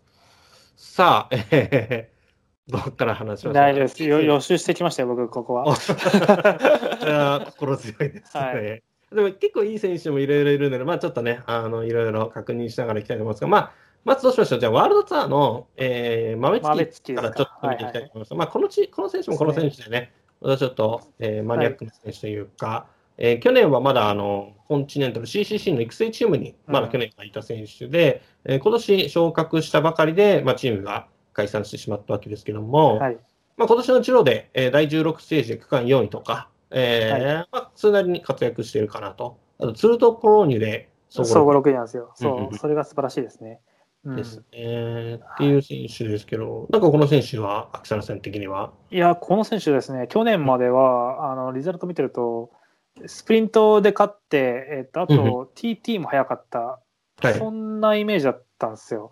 ほうほうだか、ら、スプリンター系のルーラーとか、そんな感じの選手なのかなって思って、例えば、えっと、2019年のポーランドの、えっと、CCC ツアーっていうステージレースがあはいはいあって、クラスなんですけどもね、うんうん、それだと、あの、クイックステップのヤニック・スタイムレ。にスプリントで勝ってるんですよね。これ本当かな、これ。なんか逃げ切りとかなのかな、これ。ちょっとほん今、そういう意味ではちょっと疑ってきたんですけども、ちょっとごめんなさい、映像がわからないんで、ちょっとはいリザルトだけ見てると、とにかくスタイムレにスプリントで勝ってるように見えるんですよ。うんだから僕、この人、選手この選手はスプリンターだなって思ってたんですけど、は いこのツール・ド・ポローニュの一番厳しい、えー、と三角ステージで区間7位とか入ってるんですよね、第4ステージで。あれ？ってなって。で、あーまあでも3分8秒くらいなんですけど、でも、あの、ミケル・ニエベとか、あの、はい。ビンゲゴーとか、去年総合2位だったビンゲゴーとか、シャフマンとかより前でうんうんうん。かハイスって、えー、とかあのフィニッシュしてるんで、かなり登れるんですよね。で、ジローのその第、えー、と第16ステージで区間4位なんですけども、この日はいはあの、トラトニックが逃げ切ったステージだったんで、はい。まあまあ、なんだろう、パンチャー寄りというか、そうですね。うん、みたいなステージなのちょっと謎客室なんですよね、この選手が。うんうんスプリンターでエトワールエトワールド・ベッセージュっていう、えっとシーズン序盤のフランスの1クラスのステージレースのクイーンステージですね、山頂フィニッシュのクイーンステージで区間3位なんですよ。うん、ベンコーナー勝ってる日ですね。ですそう、でもコヌフロアとかあとパレパントルとかその辺よりも前でフィニッシュしてるんでうん、いやかなり登れるじゃんっていう話なんですよね。そうですね。いや、まマジ謎なんですよ。な、なんなんだろうな、この選手の客室。ちょっと、うんわかんなくなってきちゃった。僕はスプリンターだ系だと思ってたら、ちょっと登れも強いし、うんうん TT も速いし、何なんだろうなっていう。だつまり、楽しみな選手です、なんですけども。はい。そういう選手です。これ、これが僕のできる説明の精一杯ですね。はい。まあでも本当に今年のジローの走り見てても、まあこれからまさにどんどん成長していきそうなイメージはありますので、まあどんな進化をしてもおかしくないかなと。ただ、ロットスーダルなのでね、まあどっちかっていうと、こう、まあサンデルアルメとかも抜けちゃいましたので、まあそのあたりに近いというか、あの、トマシ・マルチンスキとかに近いような、まあ山岳逃げとかで、ブエルタとかで勝ってくれたら嬉しいかなっていうような、そういうイメージはありますね。うん。まあ、あとはアルマルティンデアルデンヌ系のアシストとかもにもいいかもしれないですね。うんうん。まあ、今年もイルロンバルディアとかグランピエモンテに一応出場はしていて、まあ、リザルトはあんまり残ってないんですけども、まあ、やっぱり、えーステージレーサー、クライマー系の,、まあ、あの出場レースを選ばされているので、うんまあ、そういうイメージなんだろうなって感じですね。はい。そうですね。まあ、そんな感じですね。毎月は。はい。で、えーあとはこう、UCI プロチームからの移籍としてのアンドレアス・クロンですね。はい。えーまあ、リアルレースセキュリティサイクリングチームという、まあ、デンマークの、えー有力、えー UCI プロチーム、ちょっと来年は、えーコンチネンタルに戻っちゃうらしいんですけども、えーこのリアルセキュリティチームとして、ツール・ド・ルクセンブルクの最終ステージで、えーこれスプリントです。あ、でもウリッシーに勝ってるので、パンチャー系の、えー給料系のステージかな？はい。ルクセンブルクは大体そういうステージなので、まあそうですね、確かに。はい、素晴らしいですね。ウリッシーに勝ったらしいです。すからねはいそうです、素晴らしいです。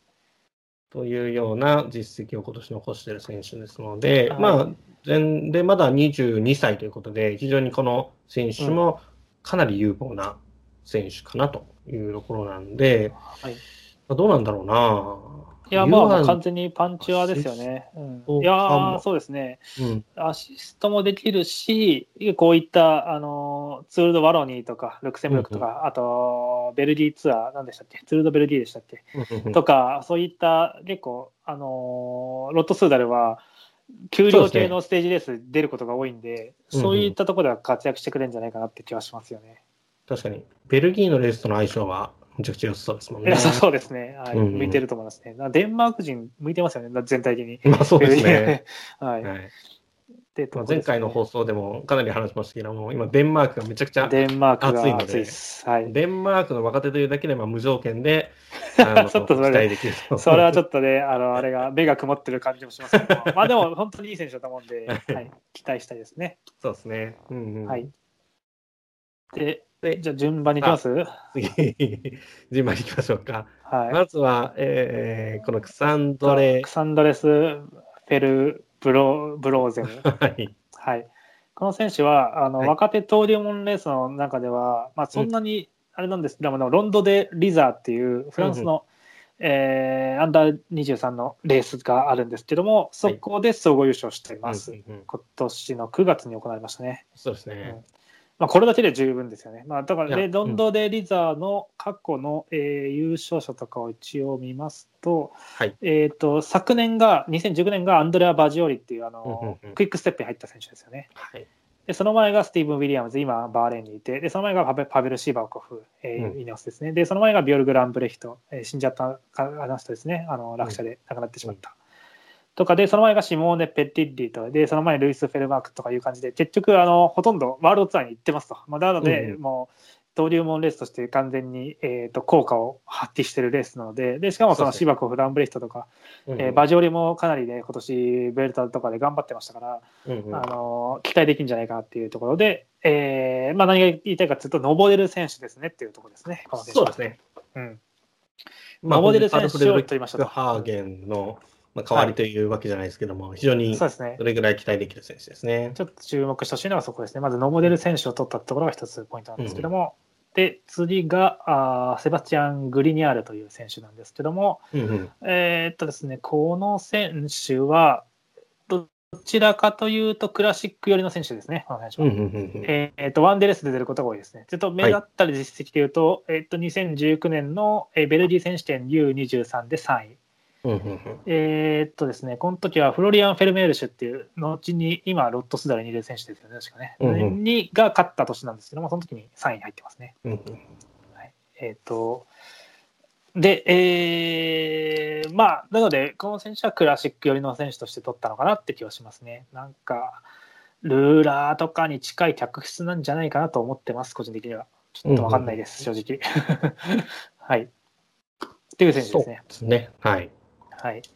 そして、ハリー・スウィーニーという選手ですが、まああ、ーこの選手は珍しくオーストラリアの選手ですね。このロットスーダー U23 なんですが、はいはいはい。オーストラリアあで人も、アダム・ハンセンとかいましたし、ユアンもいますからね。うんさ結構、今、ロットスーダーにとっては、ゆかりのある選手、オーストラリアは、うんうんうん。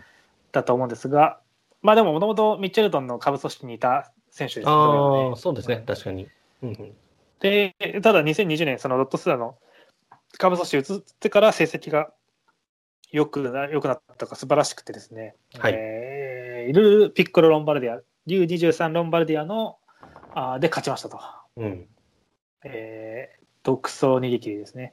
はい。これも、えー、と過去の優勝者を見ると、えーそうですね、どこまで振り返ればいいかな、えーパッと見て2012年までは全員ワールドツアーに行ってるんで、まあ、もうそういうレースで勝ったということで、無条件素晴らしいですね。まあ、去年ははさっき言ったアンドレア・バジョーリで、その前がロバート・スタナードと、まあ非常にいいで、ですね。2016年にはハルム・ファン・フックっていう、この、うんうんえーロットスダーにいる登れる選手ですよね、がいますので。ね。うん。ということで、このスウィーニーって選手は登れる選手ですってことですね。はい。。はい。えーっと、うん、いや、ピッコロ・ロンバルディア覇者なので、めちゃくちゃ期待したいです期ね。待していいと思いますね。うん。実績を持ってるんで。で、えー続いてがあマクシム・ファンジールス、ジール？ファンジール、はい。ファンジールス。ファンジール。はい。はい。っていう選手なんですけども、えー、とこの選手は今年のリザルトでいうと、あーとツール・ド・サボア・モンブランっていう、えーうんうん。8月に行われた2クラスのステージレース、ちゃんと上りがあったりして、えーピエール・ロランが総合優勝したんですけども、そのレースで総合3位と。うんうん。えーに入ってます。さらに、えーとですね、えーとね、ジロデラ・レジオネ・フリウリというですね、えー2クラスのイタリアのステージレース。はい。えーで、彼勝った選手はアンドレアス・ルクネスサンドっていう、ちょっとこの後、えーとチーム DSM に入ってる選手なんですけども、が、えー総合優勝してまして、そのレースで総合4位とうんうん。入ってます。で、2019年に確か、えっ、とですね、どこだっけな。あ、そうそう。えー、で2019年には、あのーこれも若手登竜門レースとして有名な、あージローシクリスシクリスティコ・デラ・バレ・ダ・オスタっていう、まあ、アオスタとか呼ばれてるレースで、うんうんあの別府選手とかが昔区間優勝してプロの道開いたようなそんなレースなんですがそこでまあ区間2位を2回とかやってて、はいえーっとその時負けたのがミシェル・リースっていうえ今トレックにいる登れる選手ですね、に負けたのとあとバジオリに負けてアンドレア・バジオリですね。うん負けてえー2位っていうのがあったんですけども、まあ、つまりこのファンジールって選手も登れる選手です、はい。ですはい。ね。よく登れる選手ですねそうしかも、うんうんうんうん。どっちかというと、こう、ワンデー系というよりは、ステージレース系の登りそうですが強いタイ、ねこっちはプなっていうクライマーですね。って感じがしますね。はい。うんうん。うんファンジールさん選手は。で、えー次のそのビクトル・フェルシャ、シェイ、わかんない、フェルシャ選手が、あーが、その、えっとですね、先ほど言ったあサボア・モンブランというフランスのステージレースで区間一勝しています。これも上りの山頂フィニッシュで勝ってて、で、ファンジールが、さっきさっき言ったファンジールが区間3位で、ピエロランが区間4位とか入ってたんですけども、うんまあ、そこで逃げ、えっと勝ってますね。うんうんえーで、2019年には、えーっと、ベビージロー、U23 ジロでイタリアで総合9位。さっき言った、えーっと、ロンド・デ・リザーっていうレースで総合8位とか、えーっとうんうんえー U23 リエージュ・バストニ・レジェン2位とか、ああいう成績を残してまして、えつまり、えーこの選手も登れる選手ということですね。かなり登れる選手ですね、しかも。うん、山頂フィニッシュで勝てるような選手ですので。はい、ついてこれてますかね、これちょっと言いたいことは、あの登れる選手をめっちゃ取ってんだってこと。そうですよね。すごく重要なポイントなんで、それだけ覚えてくれれば十分なんですけども、ロットスーダーでは若手でほ登れる選手をいっぱい取ってるということが重要なんですね。でしかもそのシルバン・モニケっていう選手も登れる選手です、結論から言うと。うんうんで、えーサボアモンブラン総合8位、えーっとですね、ロンドデリーザー総合7位、えーしかもロンドデリーザーだと、その、えっと、第4ステージでえー最終的に勝った、えーそのフェル、フェルブローゼムはいはい。に負けるまではリーダージャージ着用してた選手ですのであー確、かにそうですね。で、イーロン・バルディア U23 の4位ということで、はい。めちゃくちゃ登れる選手ですね、この人も。うんうんでさらにこのフィリッポ・コンカっていう選手なんですけども、えー今年の、えー U23 ジロでイタリア総合5位と、はい。えーさっき言いましたけども、ピドコックがちょっとずば抜けてすごかったんですけども、その総合2位、3位以降は割と接戦な中で、まあ、総合5位というところで、うんうん。でしかもチームメイトが、えーっとですね、これ、誰だっけな、どこに行ったんだっけな、ミッチェルトンに行った若手じゃなかったっけな、そうですね、ミッチェルあグリーンエッジサイクリングに行った若手選手が、チームメイトで総合3位入ったんで、はい。まあ、もしかしたらちょっとこの選手がエースでサポートで総合5位とかいう可能性もある。んで、まあ、とにかく登れる選手だなっていうイメージですよね。はい、ちょっと駆け足でいきましたけども、えーうん。今年入った9人のうち、えーアンドレアス・クロンとグリニャル以外の7人はかなり上りに強いそうというところがあるので、かなり面白いへ方向転換を図ってきたなというイメージですね。え今ーはい、今、あの伊集院さんもコメントで書いてくれてますけども、ファンフックに期待ですっていうふうに、うんうんえーそのあんまり期待できるクライマーがいなかったんですよ、正直。クラステフクラスとファンフックぐらいしかいなかったんで、はい。そこにこんだけ若手で登れる選手7人も加入させてきて、しかもユアンのアシストとかになるようなリーダーと系の選手を一切取ってないっていうのが、うん。まあ、クローンが一応可能性としてあるんですけども、あのすごい大胆っていうか、振り切ってて、むしろえーそのえ7人のうち5人がロットスーダル U23 の下部組織からの昇格なんですよね。そう よくこんだけ集まったなっていう才能が。育ててたんだなみたいな。そう、そうなんですよ。いや、目的が分かんないですアルデンヌを取りに行きたいのか、うんちょっとグランツールとかまでなってるのかまだ分かんないんですけども、とにかく登れる選手をいっぱい取ったんで、うんうんちょっと全然来年のロット2の戦い方って変わってくるんじゃないかなっていうところが楽しみですね。なるほど。確かに、そう言われてみると、面白い獲得をしてるんですね。はい、尖ってますよね。だいぶ尖ってると思いますね。うんまあ実際、ちょっとアルデンヌが思ったよりも結果を出してないっていうのは確かにうんうんうんあるんですが、はまあでも結構ステージレーサー系も多いので、うん、で、さっきそうですね、あの本当にハームファンフッケが今年非常にあの注目すべき存在であるのは間違いなくて、えーまあ、あの今年のベルタ・アンダルシアでも、えー総合10位、この時点でおっと思ってたんですが、えージロデイテレアで、えー途中まで総合4位とか、うん。を結構第1週はキープしていた選手なので、最終的にはまあ総合60位まで下がっちゃうんですけども、うん。まあ、非常にあのこのカームファンハームファンフッケという選手を、まあ、中心に、まあ、カルド・フレドリック・ハーゲンが抜けちゃったのは残念なあとはマシュー・ホームズもね、あのそうですね、ホームズもいますもんね。うんスターダム・ワンダーの最後の、うんうん。えーウィランガヒルでリッチポートをぶち抜いたという、うんえー素晴らしい成績を出して、えージロでもね、ステージ3位とか取ってたりするので、この、えー選手とか、比較的登れる選手は、えー少しずつ出てきつつある中、まあ、さっきのステフ・クラスとかもそうですね。っていう中での、その辺も結構去年取った選手だったりするんで、もうとにかそうですく登れる方に振り切ってんだなって気はしますね。うーん、そうですね。う。ん、ファンフックが2018年加入で、うん。えーホームズとクラスは今年ですからね、加入は。うん。はい。ということで、登れるチームにつを作ろうとしてますね。もちろん、ま主力はユアンなんですけども、ユアンとかジルベルとかだと思うんですけど、うん。まあ、ユアンチームがかなり盤石になっているっていう面はあるかもしれないですね。特に抜けてるメンバーもいないし、補強するんであればそこではなく、うんえーまあ、苦手な総合系だろうという、うんその戦略が非常に面白い戦略だなと思いますね。そうです。ね。ちょっと結構ウェレンス一人で頑張んなきゃいけない場面 結構多かったんで、そうですね、はい確かに。まずはウェレンスのサポートをしてほしいですよね。なるほど。はい。そんな感じですかね。そんな感じですかね。まあ、あとは今年非常にいい走りしてたのは、あのブエルタでスプリントで強かったヘルベンタイセンですね。はい。はい、彼はあのー今年非常に伸びた選手、まあ、2年ほど前に加入して、加入当時、え結構期待してた中で、去年が全然出てなかった、あのはいあんまり結果出してなかったんで、ちょっと嬉しかったんですけども、まあ、あのこのヘルベンタイ戦なんかも、えーまあ、来年以降もちょっと注目していきたいかなっていう選手ですね。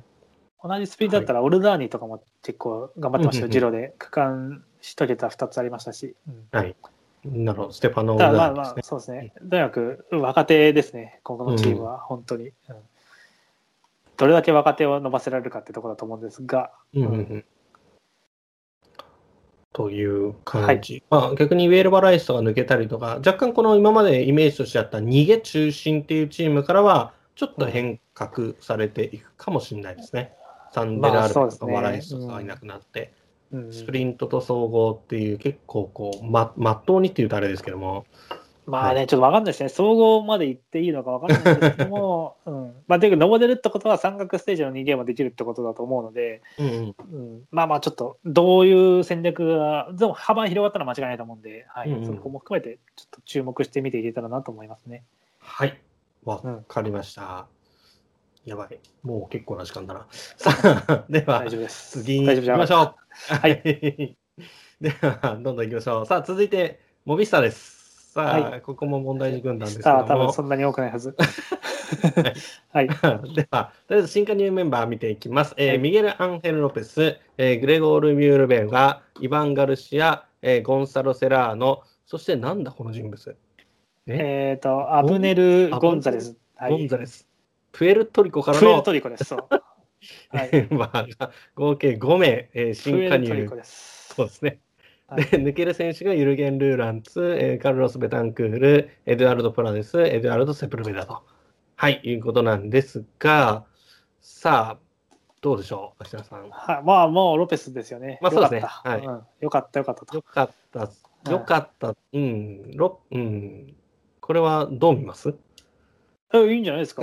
だって実際、あの今年バルベルドとかいまいちでしたし、はい。あのエンリック・マスとソレルと、てか総合ですよ、モビスターはとにかく。はい。うん、総合を狙わずしてモビスターじゃないと思うんで、チーム総合とか、あんなの、あの 失敗の、失敗の証なので、あれはもう完全に、は 最初から狙ってるわけがないので、い。ろいろネタにしてますけども、はい。あのですから、総合いいでいいじゃないですか、やっぱはい。チームに勝つを入れる意味でも。うん。はい。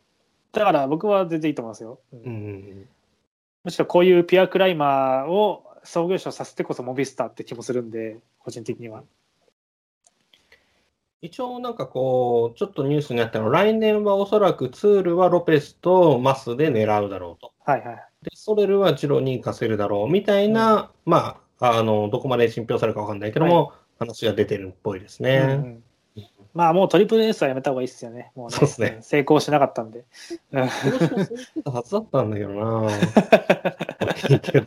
はい、トリプルエースやっぱりまだ成功したチームいないので、はいあのちょっとやっぱりダブルエースぐらいがちょうどいいんじゃないですかね。そうですね。はいうん。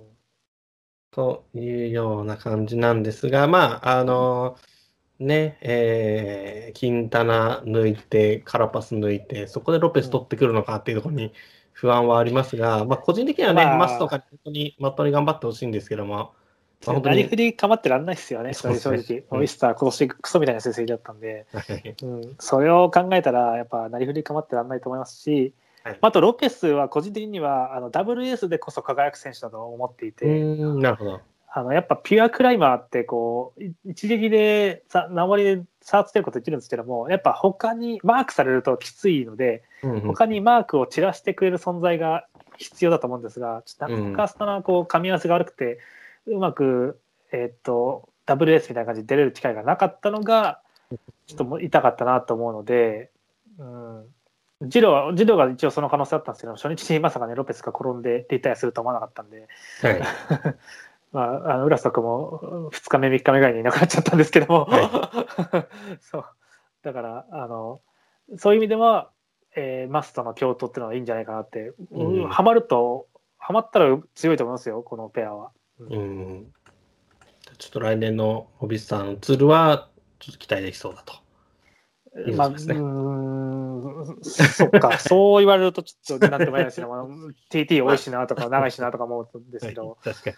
うん、ロペス、今年もツールで TT で大失敗してますからね。そうですね。あれは、まあもう上り系の TT だったんですけども、いや、まさかっていうところですね。総合3位から一気に総合6位に転落するという、まあ、そういうところもちょっとうまくいろいろ改善されていければいいんですがっていうところですうね。んまあ、モビスターじゃ改善はされないでしょうね。だから、諦めて、本当に上りが強い選手ということで、うんうんうん。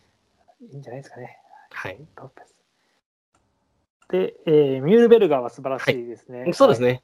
非常はい。素晴らしに。い。うん。オーストリア人って何、初、下手したら初ですか？そうか。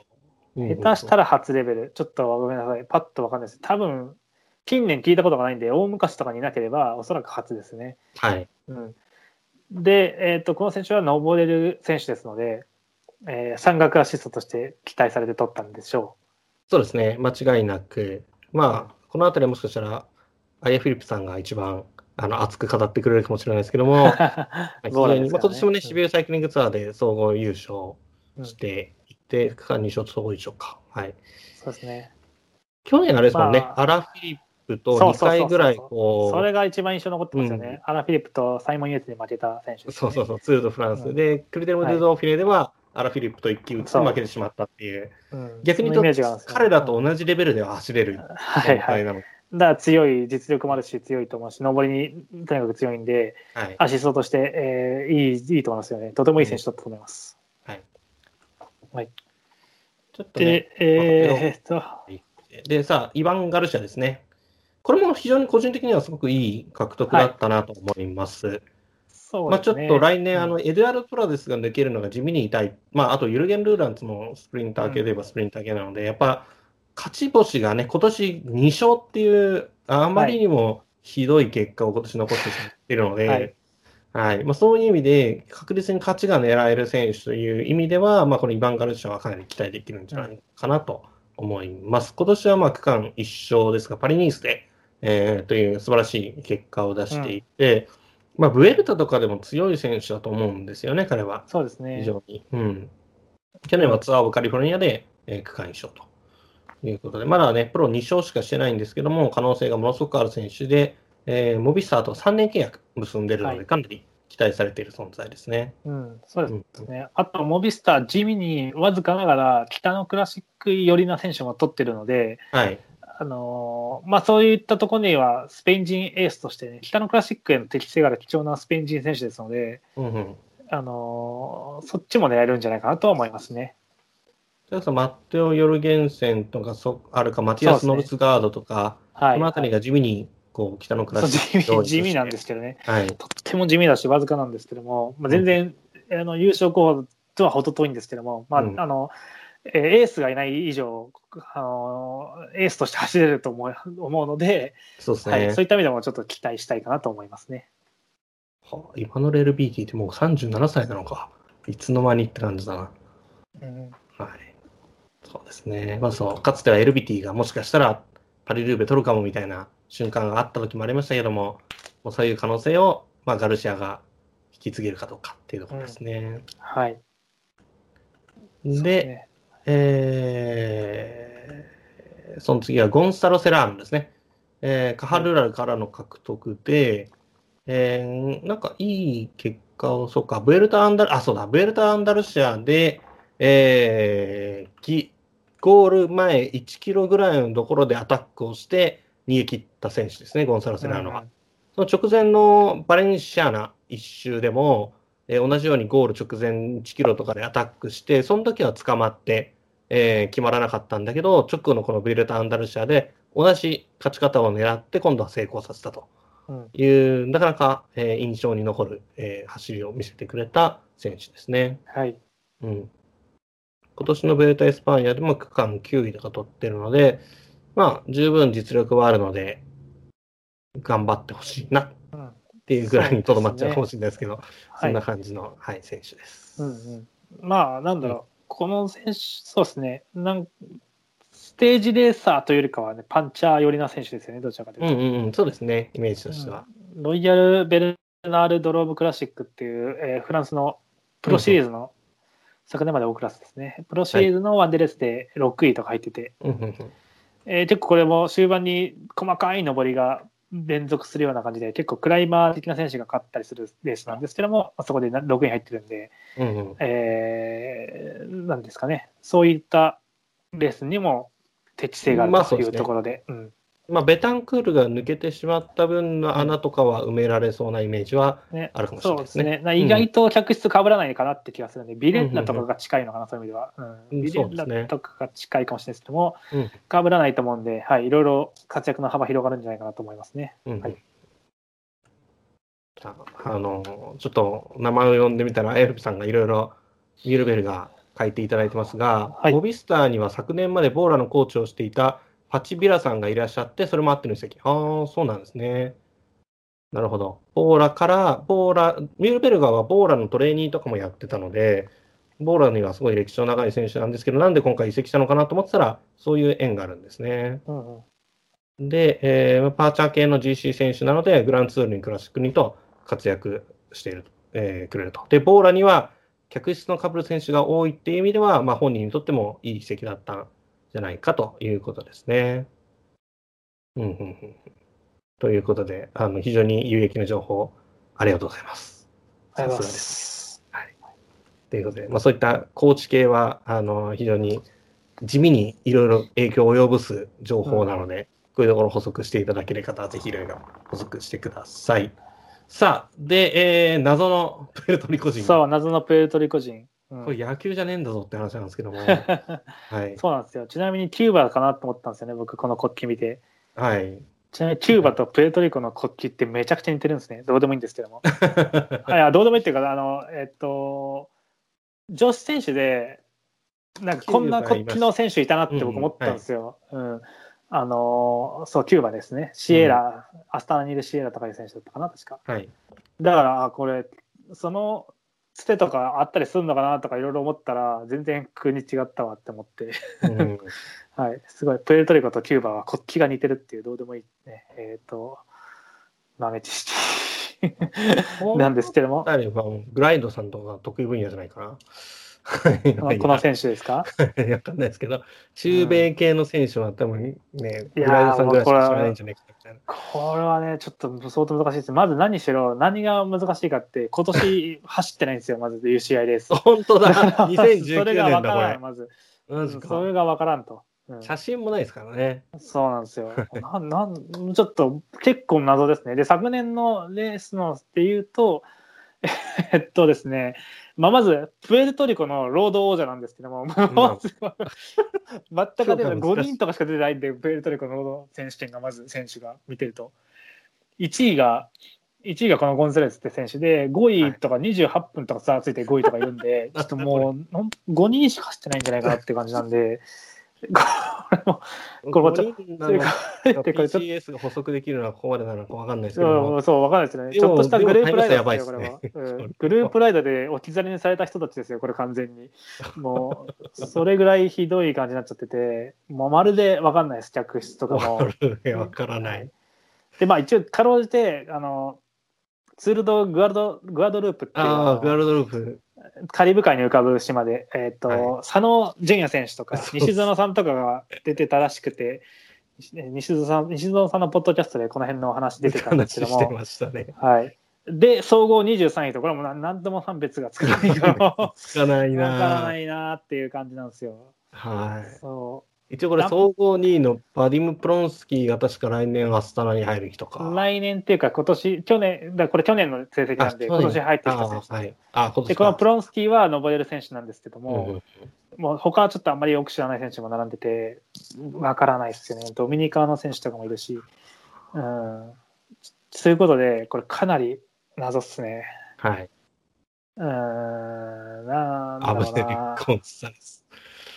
まあ、ちょっとモビスター最近、謎の若手の取り方をかなりしてるので、そうなんですよね。突然のプエルトリコですね。で、プエルトリコ人で過去、有力だった選手いるのかなとか調べたんですけども、一人も見当たらなかったですね。そうですね。うん。いや、謎が大きい。プエルトリコ。はい。まあ、でも多分、えー、多分クライマーです。はい多分クライマーです。えっ、と、いや174センチ、60キログラムっていう体型は完全にクライマー体型ですねうん。多分クライマーですね。うんあまあ、そうですね。うん、ちょっと難しいですね。あの、何しろ、オフィシャルのリリース読んでもなどんな選手か分かんないですもん。はい。なるほど。そうですね。まあまあまあ、多分クライマーでしょちょっと注目していきたい。いろんな意味で注目していきたい選う。手。そうですねそうですね。プエルトリコ人初のワールドツアー3の選手ということで。年契約結んでんだ。そうですよ。めちゃくちゃ気合入ってるんですよ。だから2年まではね、ネオプロだから、まあ2年まではまあわかるんですね。あ、でもまだもう一年20歳なのか。若いですね。若いな。わかんない。なんで取ったんだろう。何があっまだたんだろう。アマチュアのレースで多分そこそこ活躍してたと思うんですよね。はい。ああ、そういうことか。じゃあ取ったんですね。そしたら見るべきサイトが違うな。えーっと、ここだ。えーっと、お、お、ちょっと出てきたぞ。お、なるほど。あ、謎が解けましたね。今年、えーっと、うんうんスペインの、はいはいあの、アマチュアチームで走ってたんですよ。ああ。テレコム。ムオンクリマとかいうそんなチームで、テテレコムっていうチームで走ってて、で、スペインのアマチュアレースで3勝してます。おー、なるほどね。えっ、と、山岳 TT で一勝してるな。えっ、と、うんうんブエルタ・ア・アリカンテっていう、えっ、と、スペインのアマチュアのステージレースで、えー山岳タイムトライアルなのかなこれは。んうん2.8キロ。え、違うか？なんだろうこれ早いな。2.8キロをうん。3分22秒で走ってますね。これって何？時速何キロぐらい？ちょっと計算できねえさすがに。60キロですか いや、そんななるか。でもそういうこと2.8キロですから、うんうん平坦かなじゃあ、じゃあ、早い、早いのかもしれないです。結構、スピードある選手かもしれないですね、もしかしたら。うんうんうん。とか、あーそうですね、えーワンデーレースで勝ってたりとかする選手なので、あなるほどね。じゃああの、スペインで走ってて頑張って、アマチュアレースで3勝してるんで、まあまあまあ、取りますかとなった選手ですね、どうやらね。うんうんうんはい。それぐらいしかわかりましたはい。はい。ということで、そっか。去年はアマチュアにいたから、まあ、PCS にはデータがないけど、うんっていうことですね。はい、ちゃんと走ってましたね、ちゃんとね。はいうん。よかったです。はい。はい。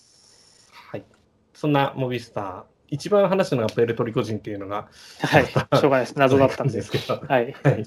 さあ、ではですね、次行きましょう。はい。えーこれもまた注目すべきチームですね。えー NTT プロサイクリングと今年えー呼ばれていた選手、えーチームですが、えー来年はチームキュベカアソスと名前を変えていきます。えーまあ、あのー途中までね、あのーチーム解散の危機すらあった中で、えーかなり選手が流出していったが、えーキュベカアソスが決まった後は、えーかき集めるかのように、えー合計12名ぐらいかな。非常に、まあ、ーめっちゃ取りましたね。もっとですね。めっちゃ取り17 7人とかか。はい、2年前の CCC チームと同じ時くらい、まあ、完全にこうチームは入れ替わるような感じで、はい。えー変化していきました。まあ、まず、あのーとりあえず読み上げていきたいと思いますが、えーセルフィオ・エナオ、えーファビオ・アル、サイモン・クラーク、ディミトリー・クレイス、えーマッテオ・エペルッキ、えーサンデル・アルメ、ベルトラン・リンゲリンデマン、えーロバート・パワー、えーラス、えーラス・ノルマン・ハンセン、えールーカス・ビシニオフスキカレル・バチェク、えーキリアン・フランキーニ、エミル・えービンセ、ビンセボー、ビンゼボー、はい、それから、えーマウロ・シュミット、えーハリー・タンフィールド、ショーン・ベネット、えーコナー・ブラウンと、はいうんいう選手たちを獲得しております。はい。ちょっと抜けた選手は一旦省略しましょうか。そうですね。はい。多すぎる。多いので、はい。よ、ここも予習してきましたよ、ここも。は 気合入ってますね。はい。い。さあ、では、まずじゃあ、秋雨さんどうぞア。ルファベット順でいいですかね。じゃあね。そうですサンデルアルメからいきますか。はい。あ、んえっと、あ、そっか、サンデルアナか。はい。うんどうぞどうぞ。えっ、と、アルメは、あの、エピソードを話すと、2017年にブエルタで逃げ切り勝利飾ってるんですね。2017か。7年に。はい。はい。で、この時、契約がなかったんで、いわゆる就活アタックだったんですけど、るほど。うん。それで勝って、ロットスライト3年契約延長勝ち取ったんですよ。うんうんうん。で、2020年がその3年契約の最終年だったんで、はいまあ、アルメさんは契約最終年だけ頑張るっていう習性があるらしくて、今年はすごい成績が良かったんですよね。えうんうんうんーとうんまず、なんていうな、なんかあったんだよね、1個な。えっ、と、ツール・ポアト・シャラントっていうフランスのはいはいはい。えーステージレースで区間一勝、これも逃げ切りですね、うんでやってて、えーしかも、えーっとですね、し最初の方の、ああのーチャレンジマジョルカといった、昔そういうレースやってたんですけど、マジョルカの島で行われるワンデーレースうんうん。で、えーっとトロフェオ・セッラでタラトラトラモンタナっていう、はい。はい、で5位と。でジロも完走して、そうそうですね。そうですね。レネスのアシストしつつっていうところですよね。で、ジロでは逃げ切って区間6位っていうステージもあって、区間、えー総合47位と。うんすごい頑張ったんですよ。ですごい頑張ったのに、契約延長されなかったんですね、ロットスダルからは。うんはい。ですが、まあまあそういったこともあったので、キューベカーソスが目をつけて、えー獲得に至ったということで、やっぱり契約最終年だけ頑張ってよかったねっていう感じですよね。はい。まあ、客室としてははい。山岳系のルーラーですので、えーそうですね。とまあえーと、ステージレーサーのアシストになるのかなって気はしてますね。はい。うんですねとダンケルクえーととカンレース総合2位とかも取ってんだな。うんまあ、ベルギーっぽい感じですね。うん、そうですね。はい。まあまあ、そういうちょっとなかなかの渋い選手ですね。そうですね。で、まあ、注目がファビオ・アルですよね。うんうんうんうん。はい。えーまあ、UAE に移籍して3シーズン過ごしましたが、まあ、ボロボロでしたと。で、はい。まあ、えっと、そもそも1年目に怪我があったっていうのが一番でかかったと思って、えっと、なんだっけな、なんか血管の障害かな、血行障害かなんかで手術とかしたりとかして、はい。で。あとやっぱイタリア系のチームなんですけども、ちょっとファビオ・アルにはあまり水が合ってなかったようで、うん。えーちょっとやや孤立気味というか、なんというか、うん。うん。えーあまりね、精神的にもね、ちょっと来てたのかなっていうようなところがあって、はい。え3年間ダメだったんですが、えー今年はですね、そんな中でも一番ね、トレーニングの数値とかも良くて、調子は良かったと。ではい実際、そのモンバットチャレンジで5位とか入った時には、あこれちょっと戻ってきたかなって僕も思ったんですが、えーツール、ツールじゃない、ジローだっけ、えーいやなんだツールですねツールですよね。ツールで、とあ第9ステージか。で、まあ、突然、えー序盤から遅れて、はい。そのまま 誰もアシストつかずにそのままリタイアするっていうちょっと謎のリタイアの仕方をして、うん。で、その後のコメントとかも、なんかもう、何が起きてるか分かんないとか、あんまり理由も答えてくれないような感じで、ちょっと、うん。大丈夫かなと思ってたところで、はい、まあ、いろいろね、コンチネンタルチームの移籍とかの噂もあったんですが、えー、チベカソス、ワールドツアーへ、えーたまたなんですかね、レベルは保てたというところで、はい。はい、いうとこ状況ですね。一応、えっと NTT って拠点が、あのえーイタリアにあるらしいので、まあ、そういった意味でそうですねもイタリア系のチームと言ってもいいとこあると思うんで、うんまあまあまあなまあ、まあ、ポッツォビーバとかもいますしね、まあうんみまあね水は合わなくはないのかなっていうところで、復活を期待したい選手ですね。う。うんんまあもう実質総合 S の座は確約されたようなもんですからね、この状況ですね。そうですね。確かに。うんはい、自由に走ってくれ。るんじゃないかと。まあ伸び伸び走ってもらうのが一番ですね。そうそうそうまだ30歳なんで、まだね、老け込むのは早いと思うんで、うん。うんちょっと復活してほしい選手の一人ですね。はい。そして次がショーン・ベネット。はい。はい。えっ、と、主な実績で言うと、えーロイ、えーとロイヤル・ベルナールドロームクラシックで8位と、さっき言ったパンチャー系、クライマー系のレースで8位入ってるんで、まあ、客室としてはパンチャーっぽいのかなと。そうですえね。ーとその昔、えー、と2018年のツアーオブカリフォルニアで、えー区間2位になったり入ったりとか、あのスクリーンシュが謎のどりで帰ったステージでです あの時の区間2位がうんこのショーン・ベネットだったりとか、はい。あーそんな選手なんですけども、えっ、と、まあ、パンチャーですね。はい。うん。まあちょっと、ベイビージロでロバート・スタナーとマーク・ドロバンとの、うんえーショニーズスプリントで逃げ勝っている切ったやつですよ。4人ぐらいで逃げ切ったステージで勝ってるんですよね。うんうんはいまあ、そのメンツだったら、まあ、スプリント力一番あるのかなっていう感じですよね。うんうんはい。元マウンテンバイカーらしいですね。おおなるほどね。いや、彼は正直 EF 抜けるとは思わないぐらいに才能を感じる男だったので、はい。まあね、今回、えーそこは残念ながら抜けましたけど、キベカソスではかなり期待できる選手なんじゃないかなと思ってますね。ただ24歳ですしね。うんはい。まあ、アタッカー、逃げステージせ、ステージレースの逃げ切りとか、そういったところで注注目したいなって気がしますね。うんうんで、えーコナー・ブラウンっていう選手ですけども、はいえーこの選手は下部組織からの昇格組ですね。NTT コンチネンタルサイクリングチーム。うんうんで、えっ、と、目立った実績で言うと、えーあんまりないですね、正直ね。うんうん。で、えっ、と、過去の実績で言うと、2016年にトラック世界選手権の、えージュニアチームパシュート優勝、アルカンシェル来たことあります。ですので、、えーまあ、チームパシュートですけどね、アルカンシェル持ってると。うんで、リザルト見てると、どうやらスプリント、ヒルクライム、TT、いずれも平均以上の走りでできるんじゃないかなっていうふうに、並み立てです、私からすると。うんうんうん。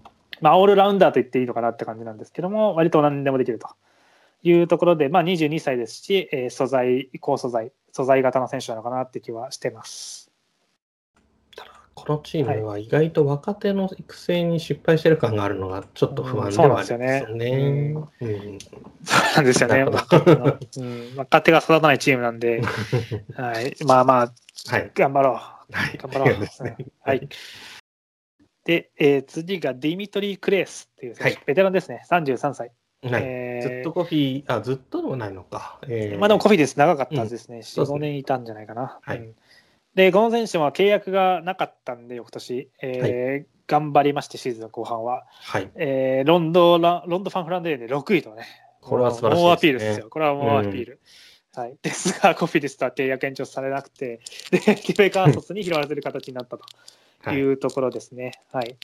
まあ、えっと、このチームはそうですね、うーん、まあ、差し当たって北のクラシックでじゃあ総合 S がいるのかっていうと、いないんですけれど。そうですね。まあまあまあ、でも、むしろじゃあ、クレスが S を張るぐらいの感じで、まあ、あとはルーカス・ビシニオスティと、そうですねそう。って感じですかね。そうなんですよ、うビシニオスキーとかになっちゃうんですよ。だからまあまあまあ、そうですね。ラッセノーマン・ハンセンとか、まあ、そんな風な感じになっちゃうんですけども、うん。まあまあまあ、というところで、逆に言うと、自由に走りやすいのかなって気はしますね。そうですね。はい。はい。で、これも驚きなんですが、サイモン・クラークも移籍しましたと。これね、これもびっくりですよね。いやーびっくりしましたね。何しろ EF のキャプテンだったんで、この選手は。うんまあ、34歳で高齢なんですけども、はい EF ではそのキャプテンだったので、な。はい。えーまあね、重要な選手に間違いないんですけれども、えー移籍になりましたね。うんはい。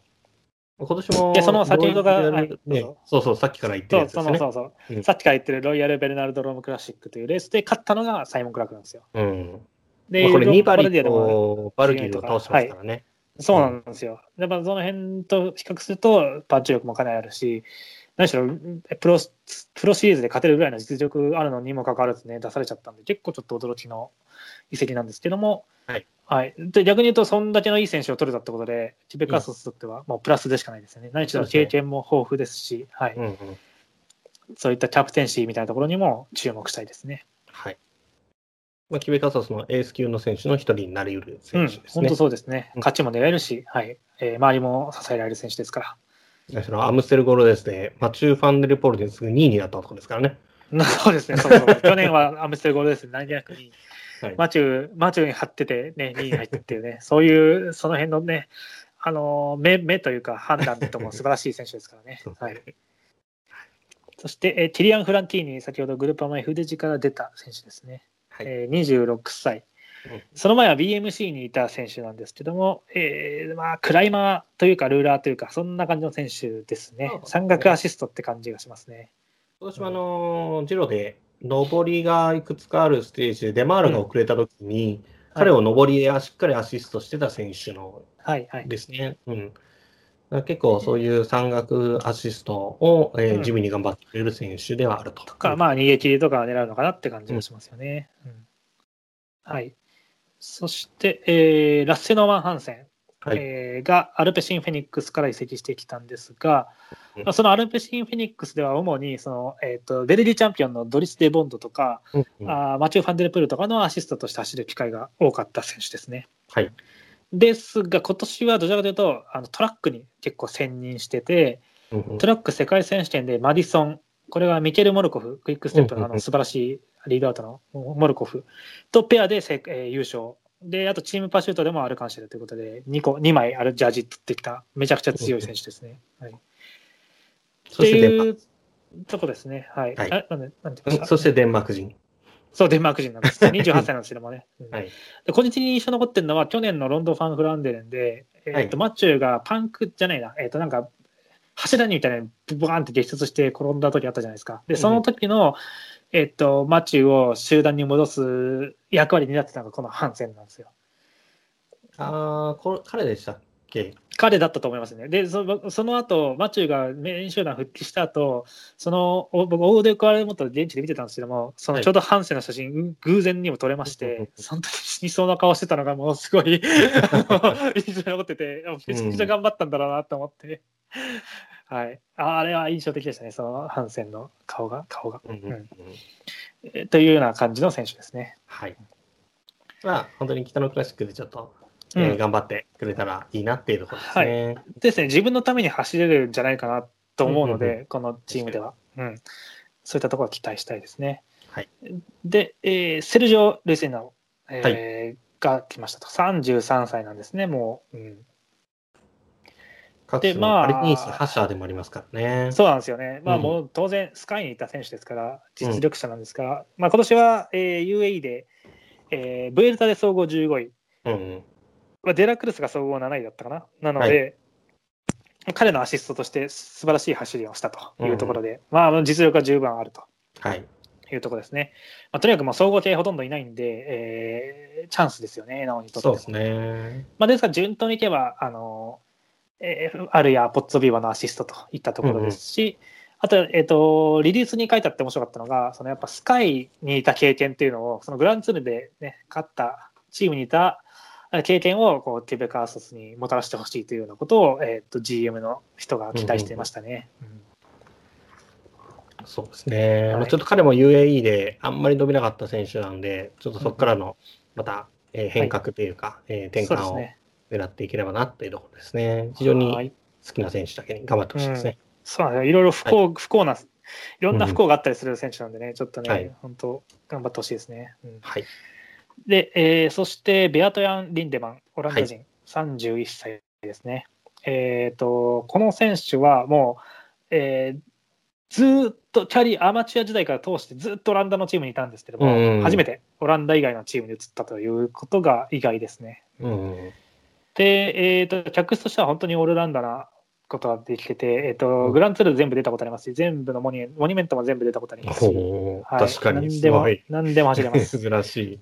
はい。うん。まあ、なので、まあ、もう本当に、こんな選手、ね、いくらいても困りませんみたいな、うん。ミルクボーイみたいになっちゃうんですけども、そういう、うん。はい、何本あっても困らないタイプの選手だと思うんで、はい。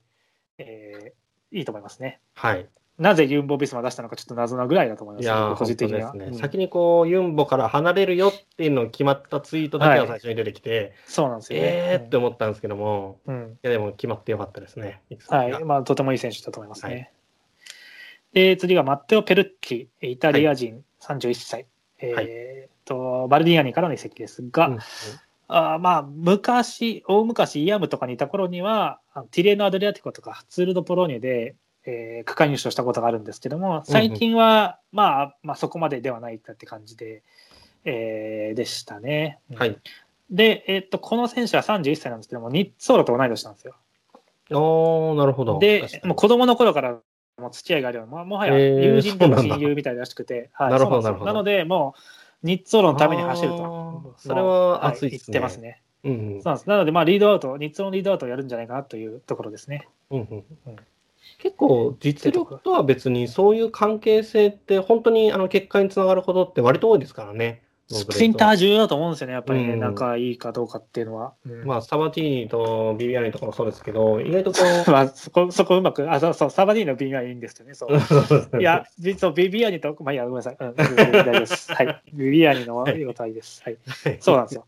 そういうふうに、やっぱスプリンターはね、相方が大事だと思うんで、はい。はいニッツォーロあまあね、今アイドルと年カベンディッシュとかね、そこら辺。とかもそうですね、本当にあると思うんで、あの、このね、ニッツォーロ・ペルッティっていうコンビにちょっと注目したいなと思ってます。うんうんうんえーそして、ロブパワー。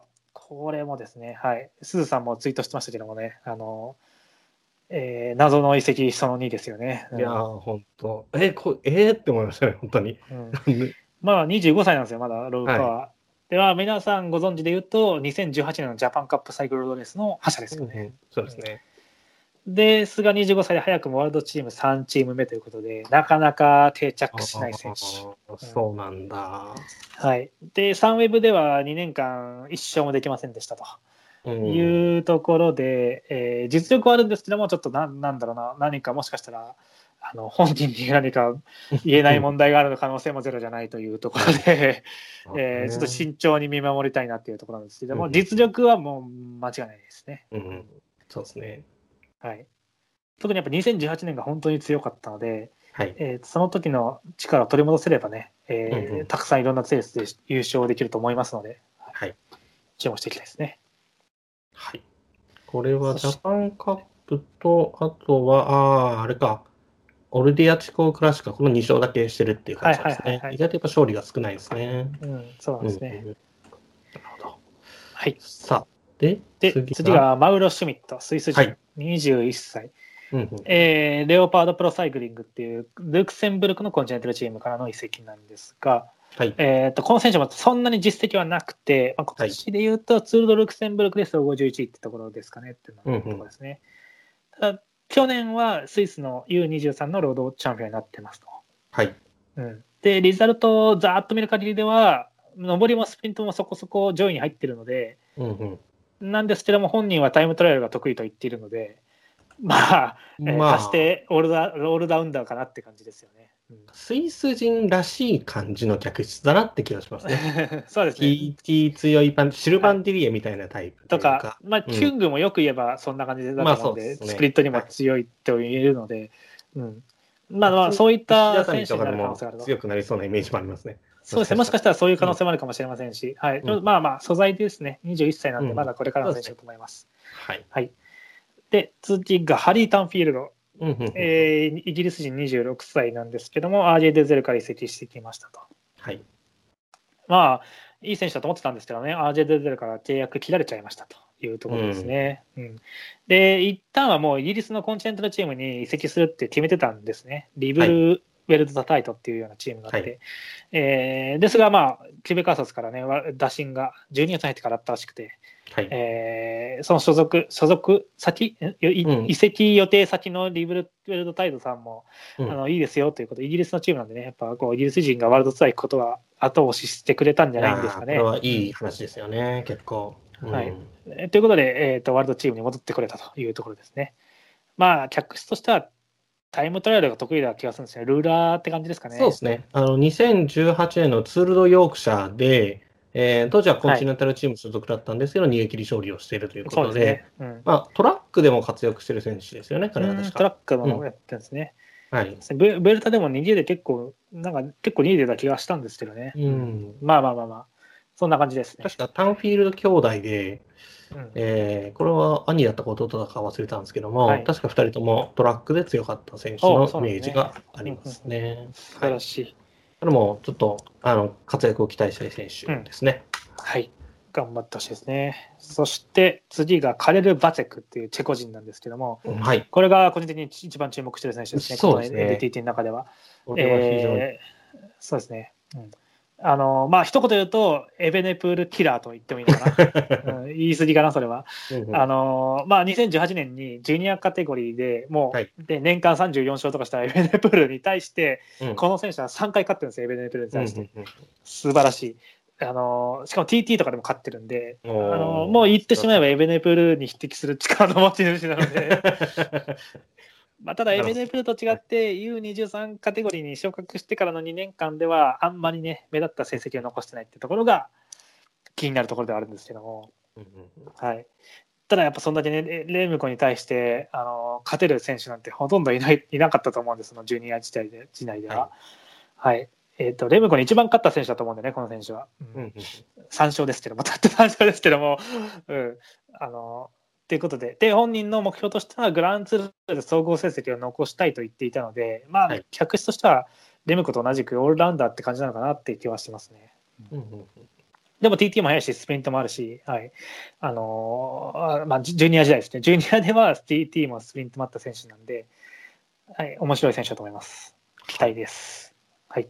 2019年はハーゲンス・バーマクセオンに所属してて、去年は、えー去年で今年か、今年はチームコルパック・バランに所属しているということで、まあ、いずれもいい育成チームなので、そういう意味でも期待できそうな選手ですね。そうですね。まあでもあんまり成績残したいのが気になりますよね。そうですねんそれが気になります、一番。はい。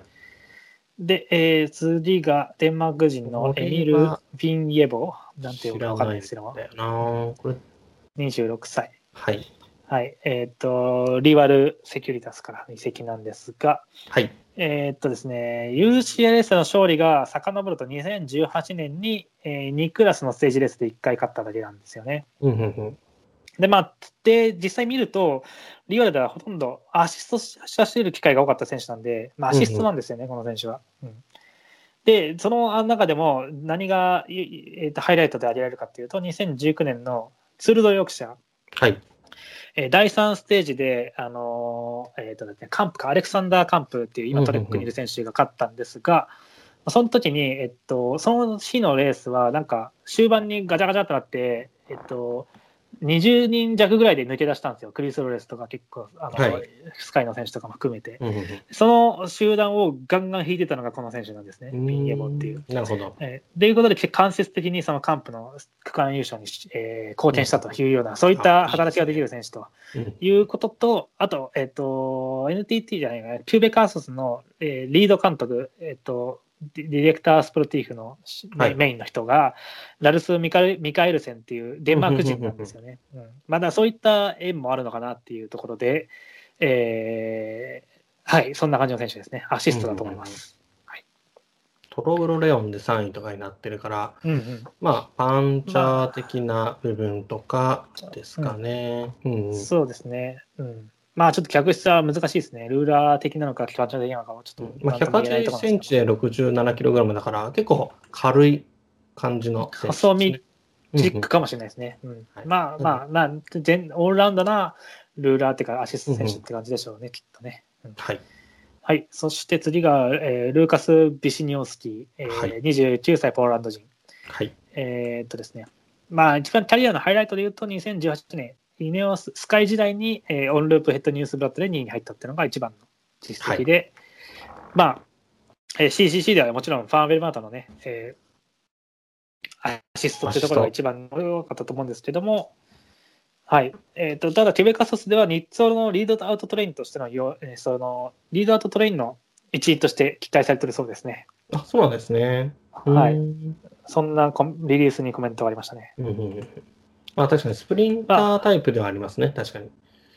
うん、まあもちろん、その北のクラシックでは北のクラシックでいけると思いますけども、まあニッツォールが、てかこのチームはニッツォールがいかにどれだけ頑張れるかとだと思うのでで持ってこ、させるかっていう勝負ですもんね、うん。すごい重要なんで、まあまあそこに人員を割くっていう意味では、まあ適切なのかなって気はしますのそうですね。はい運び屋としての可能性を、そうですね。うんはい期。待されてるわけですね。ということで、ちょっとぐわーっといっちゃったんですけどね。ごめんなさいね、全然コメント拾ってなくて、はい。えーっと、うん、あのー、アヤフィリップさんの意外と強い気がするのですが、お二人の見解はいかに？どうですか、スーさん。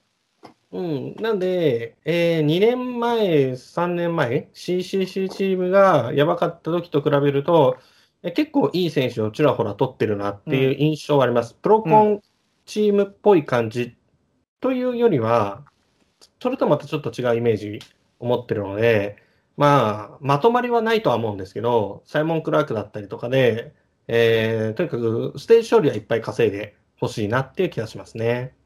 まあ、ニッツォロももちろんいますし、そんな感じかな？そううんうん。はい。そうですね、なんかチームのこういう時って、もともとどっから取ってきた選手が、あの何？移籍元のチームがどこかなってところ私は見るようにしてるんですけども、はい。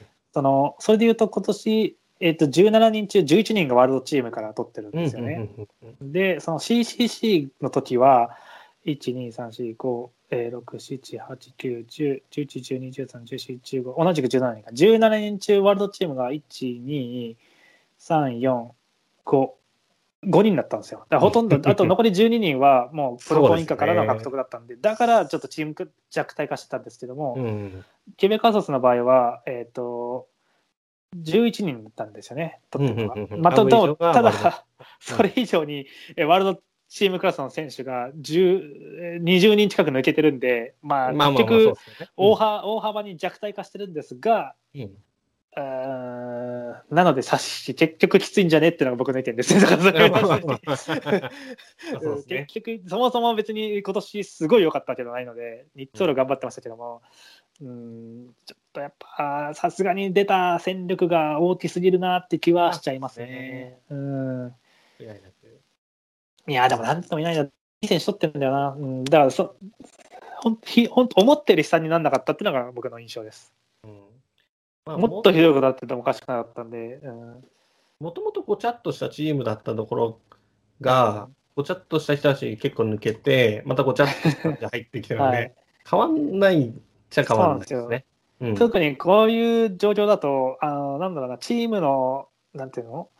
こういう方針があって、それに合う選手をえーリサーチして、えー面接して取るとかいうプロセスを全然踏めないと思うんですよ。とにかくもう、なりふり構わず取らなきゃいけないっていうところがあると思うんで、うん。難しいと思うんですよ。その状況で強いチームを作るってのは普通に難しいと思うんで、うん。っていうか、今までこんな風に追い込まれて、バシバシ取って強かったチーム見たことないので、きついと思うんですが、どうだろうな。うん。まあまあ、きついはきついけど、っていう。ね いや、でも、思ったより良かったなって思いました、そうですね。もっとひどくなると思ってたんで、うん。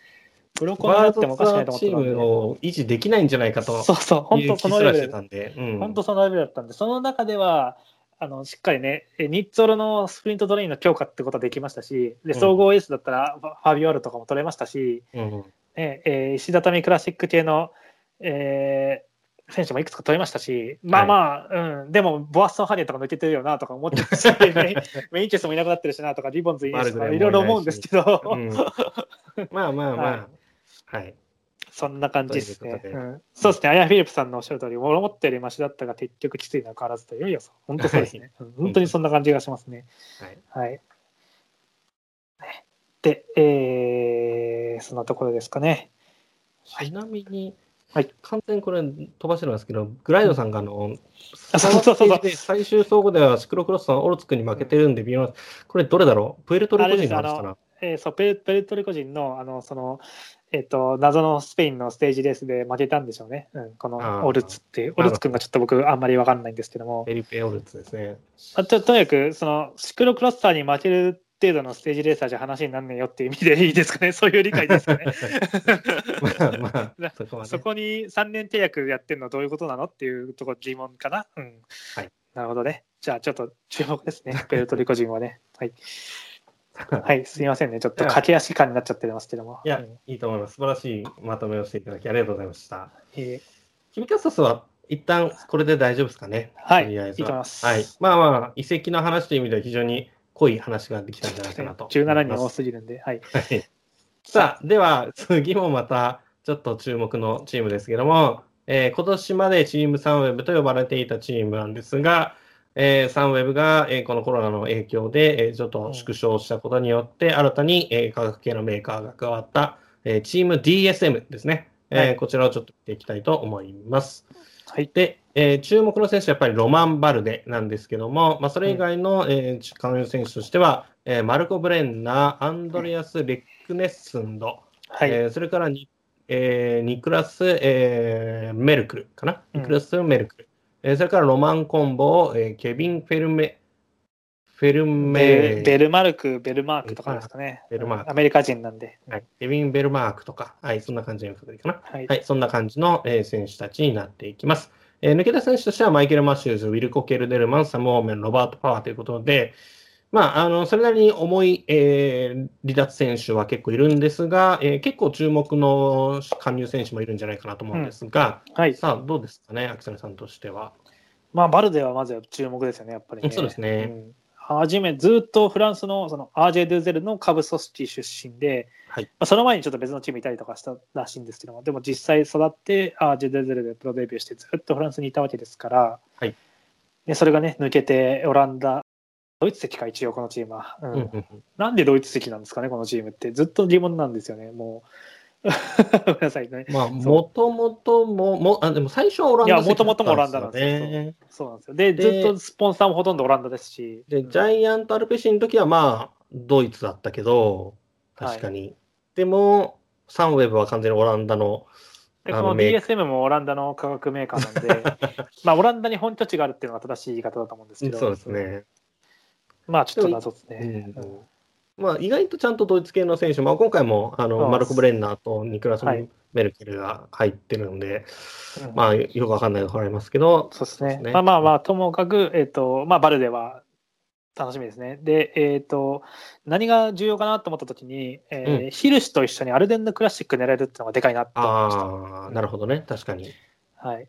こんだけヒルシュ活躍しちゃったんで、来年めちゃくちゃマークがきつくなると思うんですよね。うんうんうんうんだから今年のようにこう自由に走りにくいとは思うので、そんな中、バルデと、ね、こう役割、リーダーの役割を担えるっていうのは大きいと思いますし、もちろんベノートとかもいますから、はいかなりね、こうアルデンヌクラシックが期待できそうだなっていう意味でも、えーすごくいい補強だなと思いました。確かに、ヒルシとバルデのツートップはめちゃくちゃ面白そうですね。そうですね、そこにベノートが、あの第第三勢力的な感じでいるんで、かなり面白いですよね。うん。で、逆に総合はどうすんのかなって感じですよね。バルデ、うん。うーん、ツールじゃなくてもいい気がするんですね。なんか、今年の3ウェブの戦い方ってツール大成功したじゃないですか、区間3勝して。うん。あの路線でやってってほしいなって個人的には思うので、うんうんあえてバルデの総合のチームにしなくても、ヒンドレとかも入れなくても、うんうんまあ、逆にヒンドレとかも正直、ツールでじゃあ通用するかっていうと、なんとも言えないじゃないですか。うん。そうですね。確かに。そうやっぱり有力な選手がどんどんリタイアしていった中で、あの結果ってとこもあるので、うん、そういう見方もできると思うんですよ。だから、ちょっとなんとも未知数なところがあるんで、そう考えると、やっぱり、ね、若いアタッカーを中心にツールで戦った方が結果出やすいんじゃないかなって気はししているので、うんうんバルデはジロとかベルタ走ってもいいんじゃないかなとは思いますね。うんうんうんまあそうですね。全然それでいい気がしますし、うん、そうですね。まあ今年も本当にパリツールとかロンド・ファン・フランデレンでも、こう、うすごくエースを引き立てる役割がうまくやっていた印象があるので、まあ本当に、そうですよね。うんロンドンにも、ロンドンでもよく走れてたんでね、うんうん、ますますワンデーレーサー向きかなって気はしてきますよ今ね。25位ってすごいな。そうなんですよ。ね さあまあ、ちょっと本当に、あのそういった意味では、彼の持っているの、まあ、逆に RJ トゥルセルにいるとね、その方向性が縛られてしまう部分があったかもしれないんで、そうですね。うん、非常にいい移籍になるんじゃないかなっていう気がしますね。本当そうですね。はい。ちょっと、のびのびとやってほしいですね。そうですね。うんはいあとはこのでベテランに厳しいとされるこのチームで、どう折り合いをつけていくかが ちょっと気になるところですね。そうなんですよね。うん、でも30歳ですかね、バルでもね。うんうんはい。で続いてが、マルコ・ブレンナはい。はい。この選は手もかなり注目ですよね。えーはい2002年生まれなので、はい。やばいですよ。日韓ワールドカップが行われてた時に生まれてるんですよ。まだ正確に日韓ワールドカップやってる時生まれてないですからね、この人8月27日生まれなんで。それぐらい。い若い選手ですね。多分うんうんうん今年の、えっとワールドチームの最年少選手じゃないかな、おそらく。うんうん、そうですね、多分。はい、18歳ですね、まだ。で、えっ、と、この選手は、えっ、と、そうですね、あの、チームオート、うんあ、チームオートエデルバイエルンっていう、あの、うんうんうんえっとですね、ボーラーハンズクライと確か関係あったんじゃないかな。とにかく、その、うんうんえー育成チームから出てきましたと。はい。で、今年の実績としては、ジュニアの、えードイツ TT 選手権の優勝、で、はいヨーロッパ選手権のジュニアで2位と、はいい、うようなところがまあ目立った実績ですあかね。と、シクロクロスのドイツ国内選手権でもジュニアの王者だったんですね。シクロクロスでも勝ってるんですね。はいお素晴らしい。そっかそっか。ちょでということで、もう、じゃあすごいですと伝わりますよね、もうね。シクロクロスで頑張ってる選手ですから。はい。で、えっ、と、た一番すごかったのは去年なんです。2019年が本当にすごくて、うん。えー2019年は UCI レースとか、こドイツ国内のアマレースアマチュアレースとかを含めると、シーズン20勝飾ってるんで、はい。めちゃくちゃ勝ってますと。一ばっか並んでますね、完全に。で勝ち方としては、まあ、少人数のスプリントとか、独走に ET とか、あと TT に強いとうんうん。いったところで、あんま山岳は得意じゃないのかなっていうところですが、まあ、他ぐらいだったら全然いけるというようなタイプの、うんとこですね。うんまあ、ですね、本当に今、さい最近のシクロクロスターのような感じの、えーはい選手をイメージしてもらえばいいのかなって気はします、ただもう、これぐらいになると、もうどんな進化するのか全然想像つかないんで、うん、全然わかんないでいすね。きなり登れるようになっても何も驚きはしないかなって気がしますね。はい。高素材です。で、いいチーム入ったと思いますね。サンウェブ、ドイツ数期で、ドイツの若手取って、育成うまいチーム入ったんで、はい。うんうんしっかり、こう、ワウト級の選手に育ててもらいましょう。それぐらい期待してもいいんじゃないかっていう選手ですね。うん。だっけあの、ボーラーの関連チームにいたって話とか、はい。あとあの、ボーラーの開発チームも彼が入ってたりしたらしいんですよね。うんうんうんだからそんな中でこう、ボーラーと多分獲得競争をサンウェブがしてたと思うんですけど、そこでサンウェブを取ったっていうのは結構すげえなっていや、やっ。ぱさ、まあ、ね、ボーラもあの育成上手ですけど、どちらかというと、なんだろうな、あの、ある程度の選手をさらに発展させるのが得意なイメージなんで、本当うんうんサンウェブって何もないところから才能を開発していくのがに長けてるイメージがあるんで、そういう意味ではサンウェブの方がいいかなっていう気がしますよね。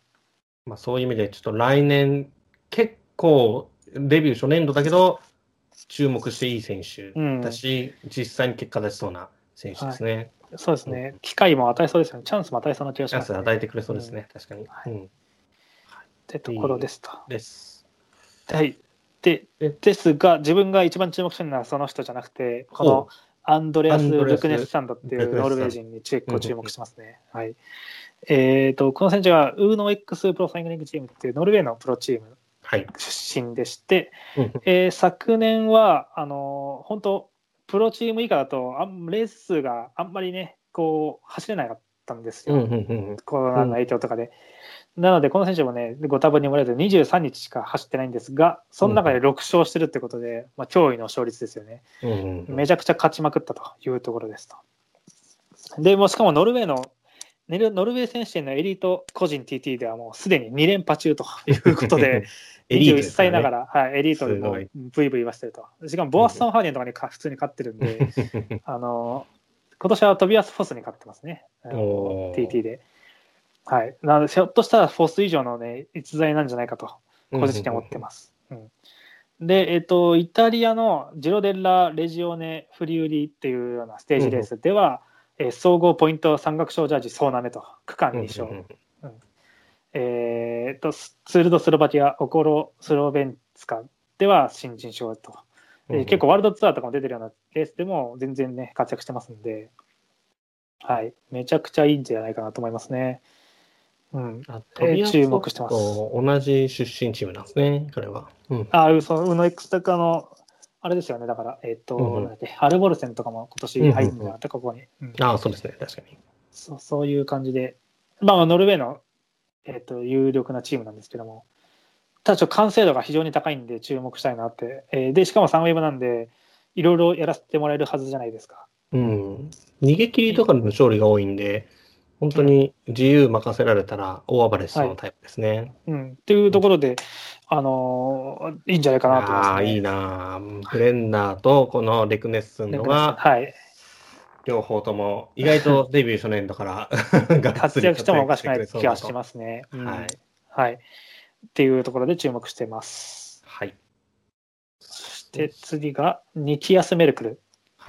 はい。この選手はちょっとわかんないんだけど、サンウェブの育成チームからの昇格組ですね。うん、そうですね、ディベロップメントチームサンウェブからの昇格でして、うん、えーと、この選手はななんだかわかんないですけど、クロアチアのレースとやたら相性が良くて、あの 今年も今年もですね、そのえーと、ウマグっていうところで行われたワンデーレースがあって、それで3位入ってますね。はい、で、そのレース、実は去年も3位かなんか入ってて、うん、で、しかも6位か、去年6位入ってて、で、去年は、その、えっ、ー、とですね、クロアチアで行われたイストリアンスプリングトロフィーっていう2クラスのステージレースがあって、それのプロローグで勝ってますね。で、これもウマグってところで開催されてるんで、まあ、なんか、うまぐ、うまぐに強いのかな、この人はね。うまぐって地名なんですけども、はい、まあまあ、ほぼほぼ、そんなのもオカルトみたいな話なんですが、えー、ということで、とにかく短距離の出力に長けてる選手ですね、この選手は、うん。スプリント力とかもあるので、まあ、パンチャー系のスプリンター系なのかなって感じがしてます。はい。で、実際本人も将来的にはロンドンでの優勝っていうのを夢見てるそうなので、なるほど。まあ、そんな感じの選手なのかなって気はしてます。うんうん、はい。ちょっとそれ以上の情報はないですね。はい。こういう情報少ない選手でも、いきなりこう活躍させたりするのがサンウェブっていうか、そうですね、このチームのいいところなんでね、ちょっとそこは、はい、しかもやっぱり育成チームから見てるんで、結構育成チーム上がりは活躍する傾向にあると思うんですよね。うん、えっとこのチームですと。昨年ですと、エークホフとかフェリックス・ゴール、あとマーティン・ザルモンとか、まあ、まだちょっとあれですけど、はい、その前だと、えっ、ー、と、ニューエンハウスとかカンターとか、ヒルシか。うん、てか、ヒルシもそもそもディベロップメントチームですし、うすね、うん、うん。ああ、じゃあ、いい選手まあまあまあなん、そうですね、うんうん、毎年一人は出てくるって感じですかね、ねうんうんうん、そういう感じでは。うん、その中で唯一の昇格組ですから、メルクルは。期待してもいいんじゃないかなと思いますね。はい。で、続いて、えー、ニッポデルコ・アンプロバンスからの、えー、移籍で、ロマンコンボですね。はい。これもちょっと不思議な、ね、まあそうですね。うんこれちょっと不思議な獲得ですよね。だけどあれか、うん、クライマー、クライマー、まあそうですね。そうですね。うん、で、実際、えっと、リリースを見ると、うん、あの、もう山岳アシストとして期待して取ってるらしいですね。はいいつものプロサイクリングマネージャーでお世話になってる選手の一人ですね。なるほど。で、この選手の一つ特徴としては、2016年3月以降に出場したステージレースはすべて完走してます。ですので、そうなんですね。はい。まあ、タフなんだ。タフっていうか安定してますよね。安定してる。あ、それ結構熱いですね。でそういったところもあって、山岳アシスト期待されてるんじゃないかなって気はしますね。じゃあですが、そもそもこのチーム、山岳アシストいいのって話なんですよね、僕、個人的に思うのは。うんそうだな。まあ、んそうですね。まあでもヒンドレーがいるから、ヒンドレーとかのアシストとしてってことか。オーメンとか抜けちゃったんで、その穴としてまあ取ったっそうですねて感じが。うん今回のジロも、そういう意味では、チーム全体としての山岳アシストぶりは強かったので、強かったです、めちゃくちゃ強かったんですよね。まあ、パリニースの時もね、そういう意味では非常に、まあ、なんでこの人が山岳アシストしてんだろうって人がしてたりはするんですけど、うんうんうんうんまあ、でも、そういう中に入っていくメンバーとしては、確かに熱いですね。はい。うんってことは、これ、どういうことかっていうと、しかも29歳ですから、いもう、ヒンドレーっていうか、総合を狙う気ですよね、完全に、このチームは。うんそうですね。はい、来年はジロかブライドかツールか分かりませんが、うんどっかで総合を狙ってくるということは確実ですよね。まあ、もちろんヒンドレーの実績化したらそうなんですけども、やっぱり、あのいやじゃあ、じゃあ、ケルデルマンとか出さなきゃいいのにとか思っちゃうんですが、あの総合を狙っていくんだなって気はしますね。うんはいそういう意図が読み取れる補強ですね、今後。はい。で、次がケビン・ベルマルク、えー20歳、20歳のアメリカ人なんですが、はい。えエベネプーールと同世代ですね。そうですね、年代でいうと。そして、ハーゲンス・バーマン・アクセオンからの、えーはい。選手ということで、もうね、は活躍しない選手はいないんじゃないかくらいね、えーうん OB が活躍するチームですので、うんうん。えーで、一応そのエベネプール絡みで言うと、えっ、と、2018年の世界戦ジュニアロードで8位に入ってますね。うんうんうんうんで、えっ、と、その前年、2017年はアメリカのマウンテンバイク選手権のジュニア王者になってるとうーいん、なるほどうこと。で、この選手はマウンテンバイカーだったといやいいですねいうところですね。じゃあクライマーの素質が十分にあるところだってことですね。ですねで、昨年、2019年には U23 のリーエージ・バストニ・レージュで勝ってると。これは U23 の初年度で勝ってるからすごいですよね。うんすごいですね。だからうん19歳で勝ってるんで、はい。ですね。で、えっ、と、さらに、そさらに言うと、あの、アシストとしての素質も非常にあ良くて、えっ、とですね、そうですね。まず、あの、ツアー・オブ・ユタで、えー総合4位になった、あーうんうんファン・アルメイダ。今年、ジローでも頑張りましたね。総合4位に入りましたね。はいファン・アルメイダをアシストしたりだとか、うんうんうんで、あと、えっ、と、だっけな、クイーンっていう、ショショーン・クイーンっていうクイックステップに今年入った選手なんですけども、そはい。の選手、あクイックステップのなんだっけな、えっと、トレーニングやってたのかな？ちょっと入ったかで、トレーニングだったかな？で、その選手のアシストとして、えー、U23 のジローで総合6位に押し上げたとうんうん。いう走りをしていて、なので、まあ、山岳アシストとしてもね、結構使えるのかなっていう感じがしますね。うんうん。うん。はい。えというところで、本人、自分も勝利狙えるし、えーステージレースではね、サポートライダーとしての素質も持ってるということで、えーかなりね、幅、活躍の幅が広がる選手なのかなっていうふうに思ってますね。そうですね。はい。結構山岳、まあまあ、やっぱりケルデルマンとか抜けたけども、まあ若手とはいえ、えー比較的いいクライマータイプの選手を揃えてきてるなっていう印象ですね。そんな感じですね。はい。はい。なので全体的に若い選手多いですけど、いずれも注目すべき選手たちの多いので、まあ今年と同じような、えー驚きの活躍を来年も期待していいんじゃないかなっていうチームになはい。りそうですね。いや、いいチームですね、ここは。面白いですね。はい。さあ、では続いてでいいですか？どうぞ。はい。一応ワールドツアー残り、何チームですか、ワールドチーム。ワールドツアーは残り2チームです。あ、わかりました。はい。はい。まあまあ見えてきた見えてきた。はい。はい。はい。さあ、ではですね、えー、トレックですね。トレックセガフレードを見ていきたいと思います。えー、ここはそんなになかったそうですね4人ですねは。はいいということで、えー、アマヌエル・ゲブレイグザブハイヤー、アントニオ・ティベルリ、えー、マティアス・えースケルモース・イエンセン、えー、それからヤコブ、うん、イーホルムとかですかね。イーホルムかなんか、はい。まあでも、はいエイって呼んでるからな、これはね。はいイグ。まあなんでもいいや。はい。ような、えーは4名が出てきて、ヤコブ・イーホルムかな？はい。っていう感じですね。さあ、そして抜けて3人としては、リッチー・ポート、ピーター・ウェーニング、えーウィル・クラークということになりますが、うんまあ、比較的移動の少ない、えー感じではあるんですが、どう見ていきますまあ、かね。ベテラン、大ベテラン3人放出して、えー20歳前後の若手を4人取ったというところでうんうんいいんじゃないですかね。はい。うんまあ、このチーム、もともとルカ・グエルチエラさんは若手育成が得意なゼネラルマネージャーですので、うんどんどんこうやって若手取っていった方がいいですよ。うんすね。あのね、もう30過ぎた2割とかトラスコス持ってこられても困りますって、うん あの J- GM さん的にそういう意味では、そっか。去年までのそのイメージからはちょっと転換された感じは。ありますね、イメージとしては。うんうんうんはいまあ結構、実は去年もわいい若手たくさん取ってたんですよ。クイン・シモンズとかもそうですけども。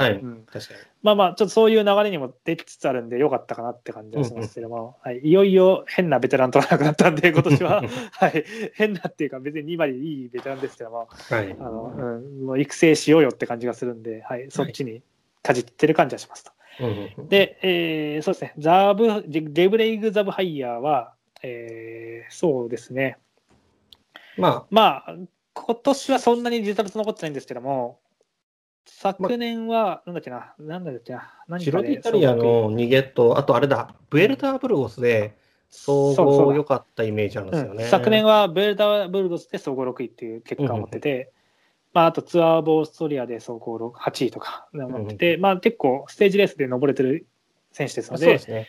はい。えーステージレースでの、まあ、三角アシストとかクライマーとして起用されるのかなというところですね。はい。でその彼はあの2割と一緒に走ることを楽しみにしているということをコメントしてますね。うん。なるほど。まあ、順当に一路とかの山岳アシストで強く走れると思うんで、期待していいですね。だから2割と仲良くなって、2割でね、えー、とちょっと彼連れてってよって言われるように頑張りましょうってね。うん。そうです。そこが重要です。はいえーそして、アントニオ・ティベリ、えー19歳、若いですね。うんで、えーこの選手はあのーすごかったのが去年のジュニア世界選手権なんですけども、そうですえー個人タイムトライアルでスタート直後に目方を出して見舞われて、バイク交換したにもかかわらずはい。勝ったんですよね、この選手はね。ね。うん。意味がわからないと。はい。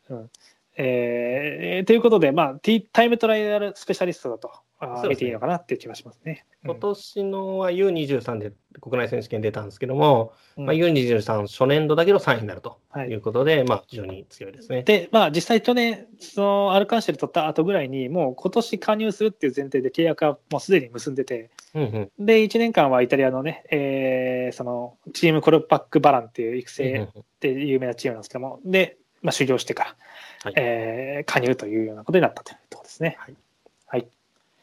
ちなみに、あのーはいベイビージローの最終ステージ、上りのステージなんですが、ここでも区間10位になってたりするんで、うんまあ、5分差、ピロコからつけられちゃってますけども、そうなんですよね。うんうん、まあまあ、全然全然登れてますよ。うん登れてる感じなんで、はい登れるルール明けな感じでいい走り期待できそうですね。はい、総合力高そうですね。はい。はいそしてえー次がマティアス・スケルモーセイエンセン。うん。なんてやったらいいんですかねね。スキルモース遠征でいいかな。はい。うんまあ、レオパードプロサイクリング、ルクセンブルクのチームからの移籍でして、えーっとですね、この選手も、あのーまあ、今年はそんなにリザルト残ってないんですが、あー2018年、ジュニアの頃には、えーパリルーベジュニアで3うんうんうんう位。んで、あとはネーションズカップの、えーステージレースでえー総合2位、総合優勝というような経験を持ってるんで、まあ、ジュニアの時すごい実績残してた選手ですね。うんうんうんうんはい。で、はいうん、そう。そうですね。いいですね。うんまあ、非常にデンマーク的な感じかな。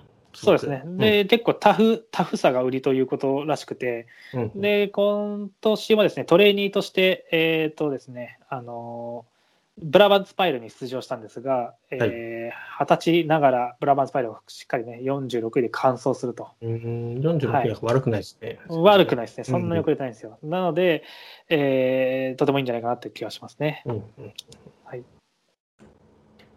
で、次で、が同、じくデンマーク人ですね。うんヤコブ・イホルム。はいアーデンズ・ベルマンクションからの移籍なんですけども、えーはいこの選手もジュニア時代に実績残してて、うん。えー2016年のドーハで行われた、えージュニア世界選手権のロードで勝ってますね。はい。でしかもこれ、じゃあ、あれ、スプリントじゃねえのって思ったんですけど、確かスプリントじゃないんだよな。えーあ、そうなんですね。完全にスプリンタータイプかなと思ってたら。いや、確か違うんですよ。これ、リザルト見たら。えっ、と、違ったかな。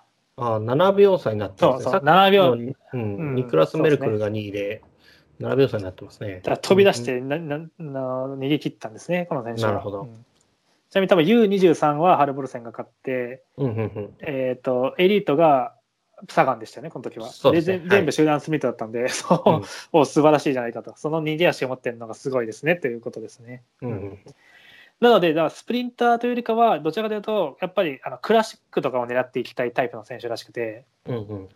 で、あのハーレンズ・ベルマンクションだと、やっぱアメリカのチームだったので、あんまりこうクラシックの経験積めなかったんですけども、はい。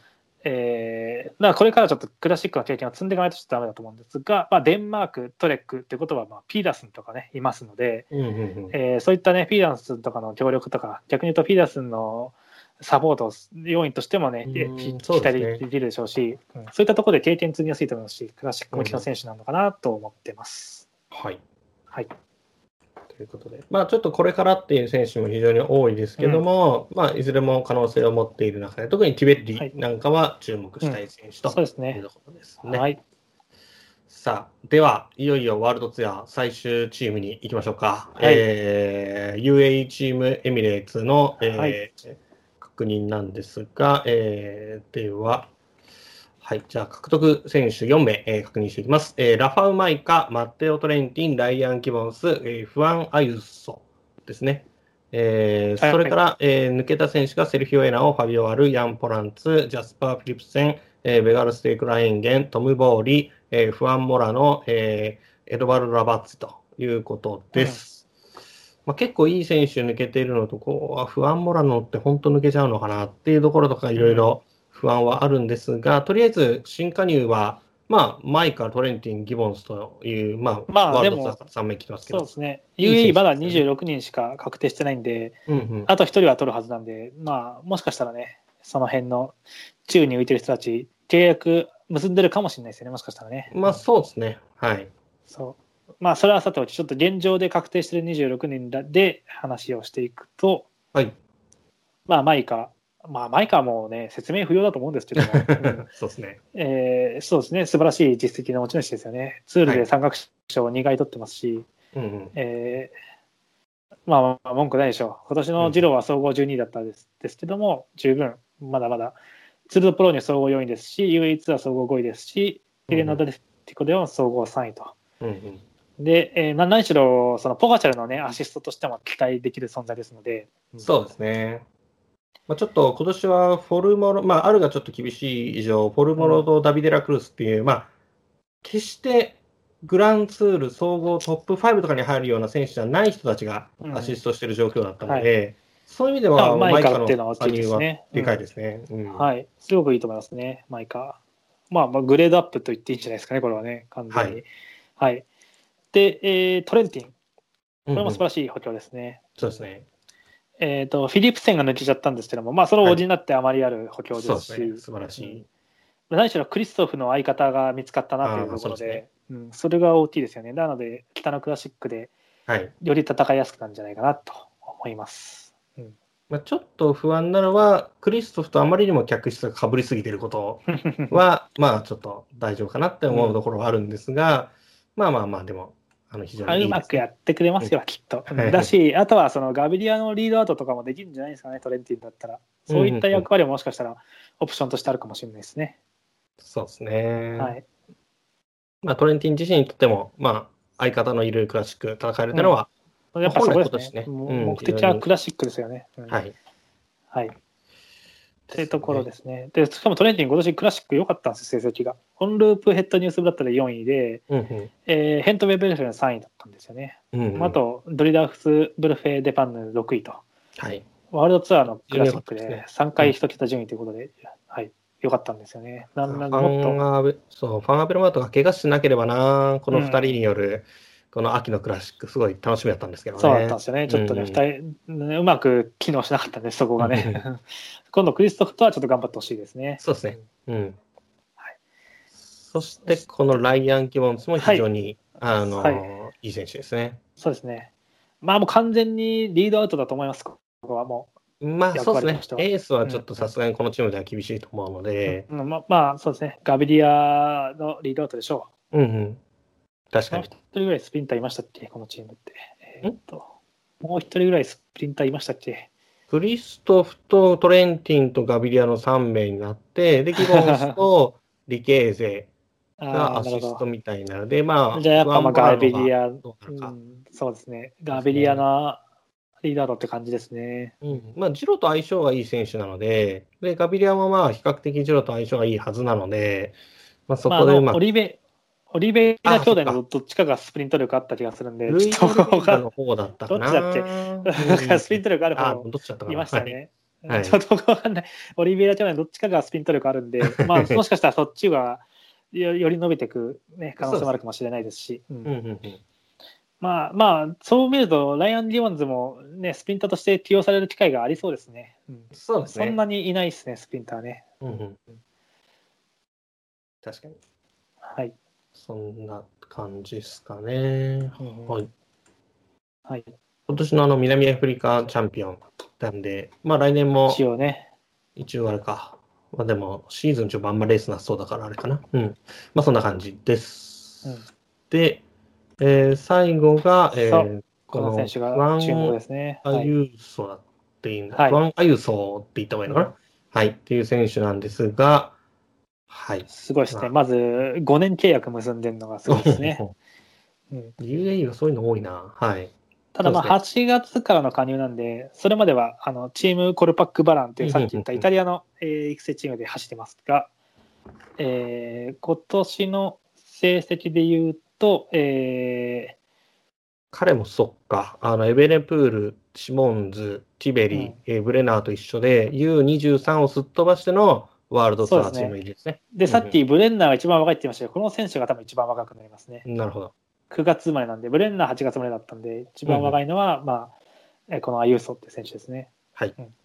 で、えー、と実績としては今年はそのなスイス選手権の、えージュニアのロード TT どっちもダブルで勝ってて、うんうん、えーさらに、えー、とワンデーレースで優勝してますね。でこのはいワンデーレースには、日本からは津田優里君がうんうんうん。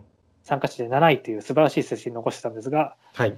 まあ、その中であのぶち抜いて勝ってたのがアユーソっていう人なんで、はい。はいえー相当強いですね。そうですね。去年これに勝ったのが、えー今年イネオスに入った選手だったかな？カルロス・ドリゲスですね。そうですね。はい。はいうんまあ、じゃあ結構登竜門的なレースなんでしょうね、ねスペインでは。うんうんうん。まあ、その津田由ところで紀ね。しっかりとね、掴み取ったんで。そうですね、フランスの、どこどこでしたっけ？えっと、彼あのアージェデゼル、チャンベリーで、そうアージェデゼルの株式組織に行ったんだ。すごいですよね。うんそうですねという形なので、まあ、彼も非常に注目の超若手選手ですね。はい。はい。で、まあ、やっぱり、えー、と UAE は特に若手育成、こう見えて若手育成にめちゃくちゃ力入れてるチームですし、本当に得意なチームなので、うんうんあのいいチームに入ったんじゃないかなと思いますよね。うんそうですね。で5年契約ってことは、もう本当別に1年目、2年目は別に結果出さなくてもいいと思うので、うんはい、5年じっくりと成長していってほしいなって感じがしますね。うんですね。はい、で一応、客室としてはあのー将来的にはよりクライマーになっていきたいっていう思いがあるそうですね。はい。うん。まあ、このギブスコアクラシカも割とそういう一応クライマータイプ用のレースっぽいイメージありますので、まあそういう素質ありそうですね。うんうん。ですね。はい。うん。まあ、ちなみに昔はサッカーやってたそうですね。結構多いんですよね、サッカーやってて諦めて自転車来るっていう選手。うん。うんうんうん。なんかエベレプルもそうだし、あと一人誰か前名前上がってたな。誰かが実はサッカーやってた。アラフィリップ？だったかな？フィリップですかね。はい。まあ、まあまあ、どういうその割には彼らサッカーたまにやるときは全然下手ですけどね。選手。まあ全然違いますもんね、まあ使う筋肉とかね、テクニックとかね。うんそれは知らないですけど。はいはい。まあ、そんな感じですかね。ちなみにすみません、はいさっきあの UAE はあの UAE 人を放出してよって言ったんですけども、あのちゃんと残ってましたね、ユーセミルズました？はい、あの契約、つい最近まであの将来未定だったんですけど、ちゃんと更新されてますね。よかったよ。まあもう、でも全然レースで、まともにレース出てないしな、もう、そううんね本当に象徴みたいな存在になってますからね。はいまあまあまあ、しょうがないです、それは。ですまあ、そんな感じですかね。はい。大丈夫ですかね。はい。はい。で、まあ、一応これでワールドツアー全、えー19チーム見てきました。で、えーまあ、本当はね、アルペシン・フェニックスとか、トータルディレクトエネルジーとか、ち UCI プロチームもいろいろ注目のチームあるんですが、どうしますかね。ちょっとさすがに、どうですか、アスキャラさん的には。別にいいですよ。はい、いいんですね。わかりました。はい。アスキャラさんが良ければちょっと。一応軽くコメント拾っておきましょうか、コメントを。そうですね。マイカさんは今年のジュロは第3週に体調を崩して順位とした体調不良だったんですね。じゃあ、うんうんうんあれがなければ総合一桁余裕だったって感じですね。うん、うん、うん、うん。なるほど。まあじゃあアシストって決めつけるのももちろんもったいないかもしれないですね、そういう意味では。うん。むしろボガチャと WS ぐらいの位ね、期待をポカチャルに並ぶエース級はそれこそデラクルスとかだから、そういう意味ではそっか、ポカチャルが出ないレースではエースは全然晴れそうですね。うんうんうんそんな気がしますね。で、ルイオ・オリベイラですかね。っていうのはあれですね、さっきスプリント力があるオリベイラ兄弟の方でスプリント力がある方っていうのはルイ,、うん。ルイの方でってね。でも意外、ルイだったかな。意外と山登ってんのもルイだった気がするんだよな。わかんないんだよな。はい。はい。ですね。はい、で、これは読んだ方がいいのか読まない方がいいのかちょっと僕は分かんないんですけども、うん、そうですね。読まないでおきますか、とりあえず。読まないでおきます そうなんですよね。まさか今日、今日ないと思ってたら、普通に三大シリーズ戦あるんですよねあ、。そうなんですね。はい全全然見てないよ、僕、今年のクシクロ。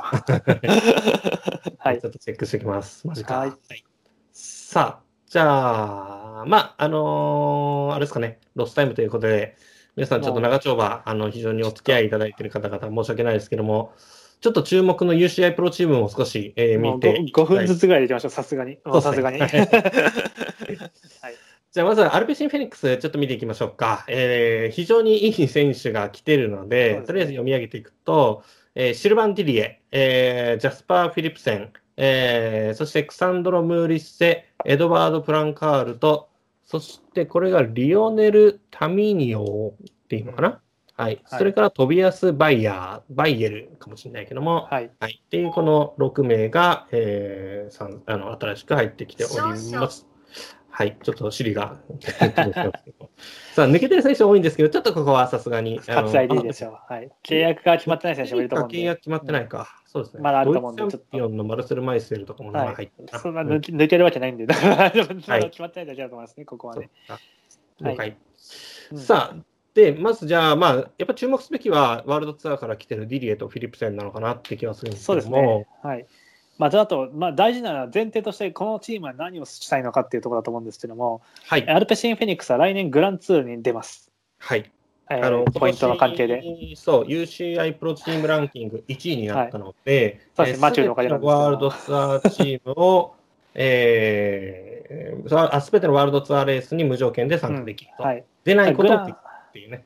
そうですね、グランツールと、まあ、あとクラシックフル参戦っていうのが確定したので、はい。まあ、要はもう本当にマチューのために何ができるかっていうことですよね。まあ、それが一番大前提です。はい。ってなると、マチューのアシストとしてディディエを取ったと。この選手は2018年のパリルーベで2位になった選手ですから、はい。うん、サガンに負けたんですけども、逃げうん序盤から逃げてて、中盤か、中盤ぐらいから逃げてて、逃げ切って2位ということで、あのーまさかアジェズルが出すとは思わなかったんで、素晴らしい補強ですよね。まあ、今年の RJ ルデルの方向性から言ったら非常に重要な選手のはずなんですが、ってところですよね。はい、だし、アルペシン・フェニックスはちょっとこのレベルのクラシックスペシャリストはいないので、すごいでかい補強ですね、これは。でかいですね。しかも、パンチャータイプでもあるので、はい。えーそれこそアムステルとか、フレッシュ、まあ、リエージュとかフレッシュとか、そのあたりもマチュー狙っていくとしたら、その時にも非常に役に立つ選手ですよね。そうですね。っていうところで、まあ、はい、まあ、素晴らしい補強ですと。はい。はい。フィリップセンは、まあそうですね、ちょっとこれも意外っていうか意外だったんですけども、うんあのとてもいい、結果的にはとてもいい移籍ですし、はい。アルペシン・フェニックスだったら勝利量産が狙えると思いますね。うん。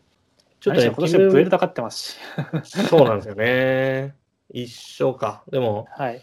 非常に、はあすごく印象的な、あのー勝利のガッツポーズというか、叫びをしながら勝った選手ですね。もう本当に明らかにトップスプリンターの一員であることは間違いない選手なので、そうですね。うん、で、まあ、あと、一応、本人はあんまり否定してるんですけども、まあ、結構、あの、ボーネン、トム・ボーネンと同じ出身地なんですよ、確か、ここはね。えー、なるほど。だから結構、忘年2世的な、あの、うんうんうん期待のかけられ方をされてるんですけども、うん。うんなので、まあ、どこかで結構、そのクラシックにもね、えー狙ってくるんじゃないかなとか、もしかしたらあるかもしれないんで、うんうんそういう意味でもね、アルプシフェニックスの方がそういうのを狙いやすいと思うんで、いいんじゃないかなと思いますね。まあ、これがもし、あのマチューのアシストとして輝くようになったら、非常に100人力ですし、うん、うんったところもちょっと注目したいですね。本当に北のクラシックを狙い始めるのかってところもちょっと気になるところですね。うんはい。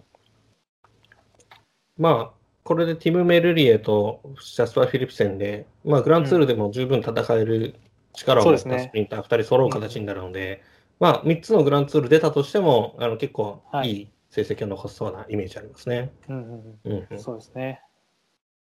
はい。うん。さあ、という2人と、まあ、そうですね。あと、ムーリッセは、まあ、なんだな、2年目のツールで、去年か、去年のツールで結構逃げでうんうん。印象的な走りを見せてて、えーパンチ力も非常にある選手ですので、はい。うんなんか今日動画見たんだよな、なんか、なんか勝ってたんだよな、この選手。えーあ今年はあれか、あの、ブエルタ、あムルシアのステージ,、ステージレースで勝ってたのか、それで勝った映像か。そうですね。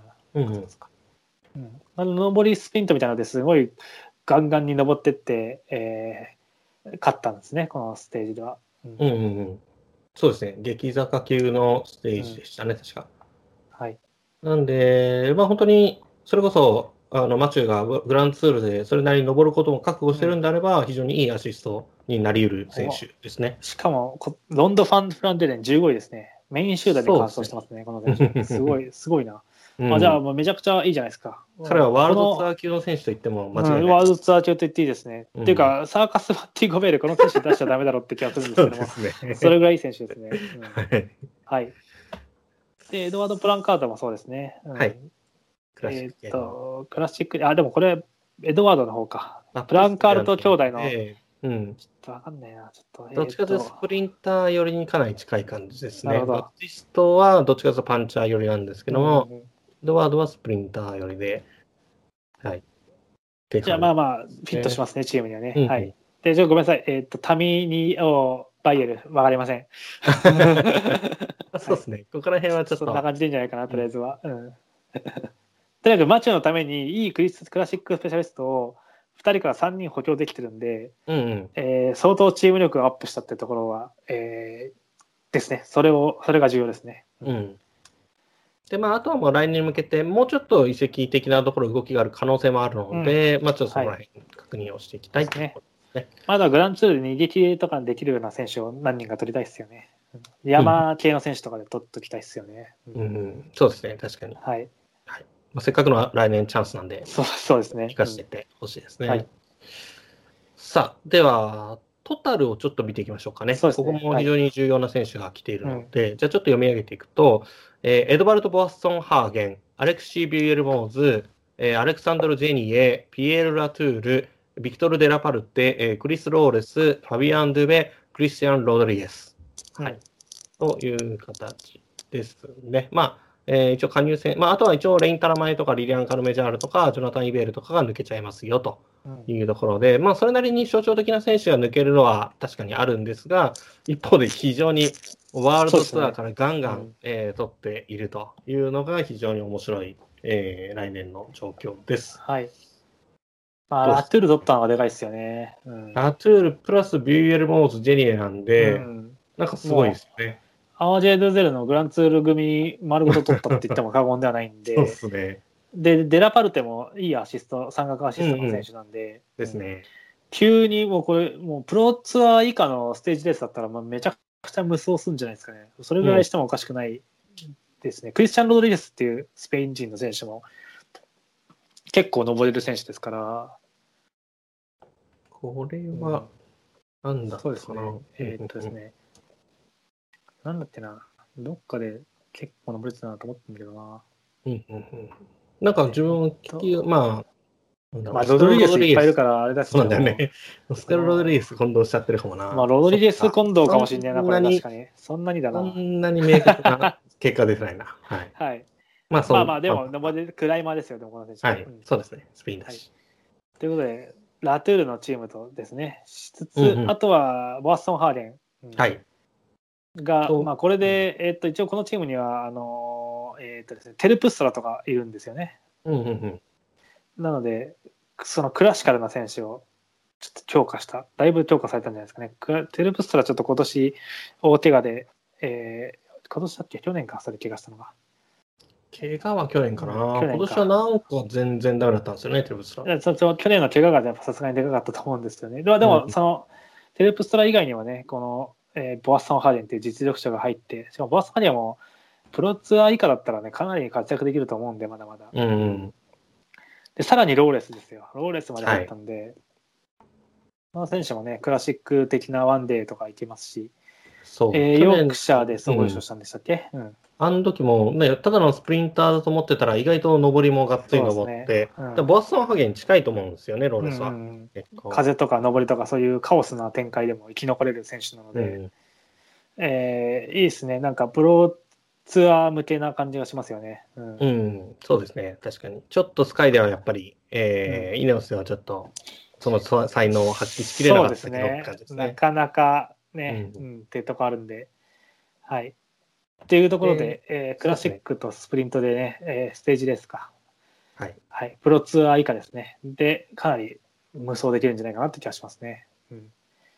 あとはこのチームはあの、テレプストラは微妙だったんですけども、アンソニー・トゥルジーがね、あのはいはいはいもう毎年レベルアップしてるので、今年はロンド・ファン・フランデで4位ですからね。うんうんうん。そうですよ。はいロンドン4位勝負ですからねどころ4位ってことは、まあ、ほぼほぼ集団、えー先頭に近い感じですからね。はい、クリストフについてです。うん素晴らしい。一回マチューと一緒に抜け出したりもしてましたので、本当にアンソニー・トゥルジスは注目の選手なんで、うんうんうんはいこのクラシックでも埼玉来て、ましたし。そうそうそうそう、結構イケメンっていうね。はい。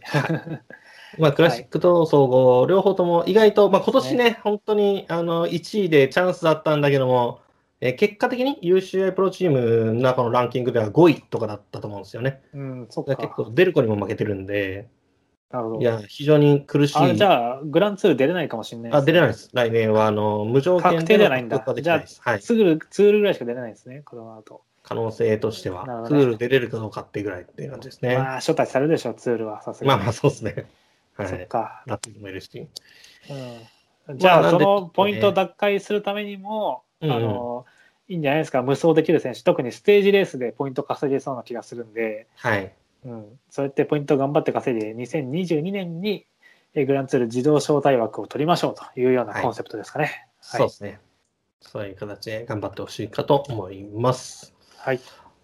ということで、あとはとりあえず大丈夫ですかね。まあ、はいあのー一応ですね、あの注目としてはあのガスプロム・ルスベロにイルヌル・ザカリンが移籍したりとか、ロマン・クロイツゲルが移籍したりとか、はまあラリーサイクリングにベンジャミン・キングが移籍するとか、うんまあ、このあたりもあの割と注目したいポイントですが、まあ、一応こんな感じで大丈夫ですかね。はい。はい。あとあれだ、さっきちょっと名前出てこなかった、あの、EF の下部組織は、チーム日本プロバンス PTS コンチはいって。いう名前ですね。で、そうですね。ここにあの、小田聖選手も、あの、日本から、はい、うんあの、移籍すると。まあ、シクロクロスターの人ですね。ワールドチームの下部組織ですからね、何しろ。はいうん素晴らしい。というところも注目していきたいと思います。さあ、ということで、あの、いやー、3時間超えてしまいました。すみません、日付変わってしまいました。もう10人も聞いてらっしゃるまだ。素晴らしい。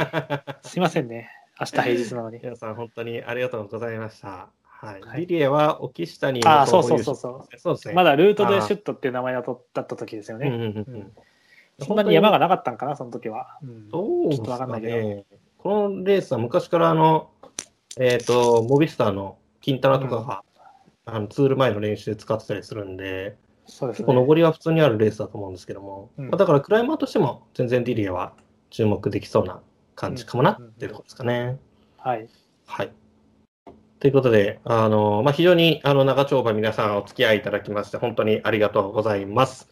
まあ、あの、一応こちらですね、また、あの、ポッドキャストの方では、えーしかもその時はちゃんと、あの、秋雨さんの声も、あの、より美しい声になって、はい、あの、お送りできると思いますので、はい。ぜひ、あの、皆さんそちらも期待して、あの、お待ちいただければと思います。えー、ちょっと平日中なのでね、あの、こあの出すのは遅れちゃうかもしれませんが。はい。で、えー、とりあえずそんな感じですかね。まあ、あとは、えー、私のブログの方で、えーガッツポーズ選手権が今週末が、えー締め切りになってますので、ちょっとぜひ、あの、まだ実は、あの、投票しないですよっていう人はですね、あの、今週ぜひ投票していただきたいと思ってます。あと、秋雨さんの方でも、あれですよね、えー GM 本が。GM 本出しましたよ、ついにノートですけど。うんはいあのもう、ぜひ、か内容はすごくいいと思うので、ぜひ。今日、今日もね、この中から、あの、いろいろ情報を出していただいたと思うんで、あの、そうですねコーチとかね、監督とか、はいやっぱり移籍市場でも、あの、絶対注目しておくべき要素なのは間違いないので、うんぜひそのあたりの情報を集めるためにも、えー、秋野さんの GM 本の方も、えーご覧いただければと思います。はい。っていったところで大丈夫でしょうか？はい。はい。あとは、あれです。あの、選手名鑑書き始めました、僕も。お、そうですねま。今日もなんかそ、それを感じさせるような調べ方をしてたっぽい そうですね。はい。えー結局悩みに悩んで、また全選手レビューすることにしたので、まあ頑張ります。すごいな2月ぐらいに出せたらいいなっていう感じで。はい。わかりました。じゃあ、まあ、その観光記念会とかもぜひやらせていただければと思います。はいぜひよろしくお願いします。はい。では、えーこれでですね、あの一応今年の、えーリングスライドレディオは今日が最終回になるかなと思います。はい。えー突然始めたこの回も、あの、木更さんの協力もいろいろあって、えー19回にわたってね、えー今年やってこれたので、あの、はいぜひ来年もですね、一応、えー年、年明け早々にシクロクロス会とかをちょっとやろうかなというふうに考えてますので、ぜひですね、皆さん、また、あの、来年度も、えーリングスライドレディオ、えー聞いていただければと思います。秋田さんもぜひ、また、あの、いろいろとご協力いただけたら幸いです。はい。させていただければ。はい。ありがとうございます。では、えー、あと大丈夫ですかねはい残したこととか。はい。大丈夫です。じゃあ今日、あの、皆さんいろんなコメントしていただきありがとうございました。拾えなかった人も、あの、あるかと思って申し訳すないいんませんね。ですが、はい。はい。ぜひ、あの、またこういった機会があれば、その時よろしくお願いいたします。では、えー、りんぐすらいどレディオ第19回、えー、遺跡、えー、情報編、えー、後編となりましたが、えー、ゲストは秋雨優さんでした。ありがとうございました。ありがとうございました。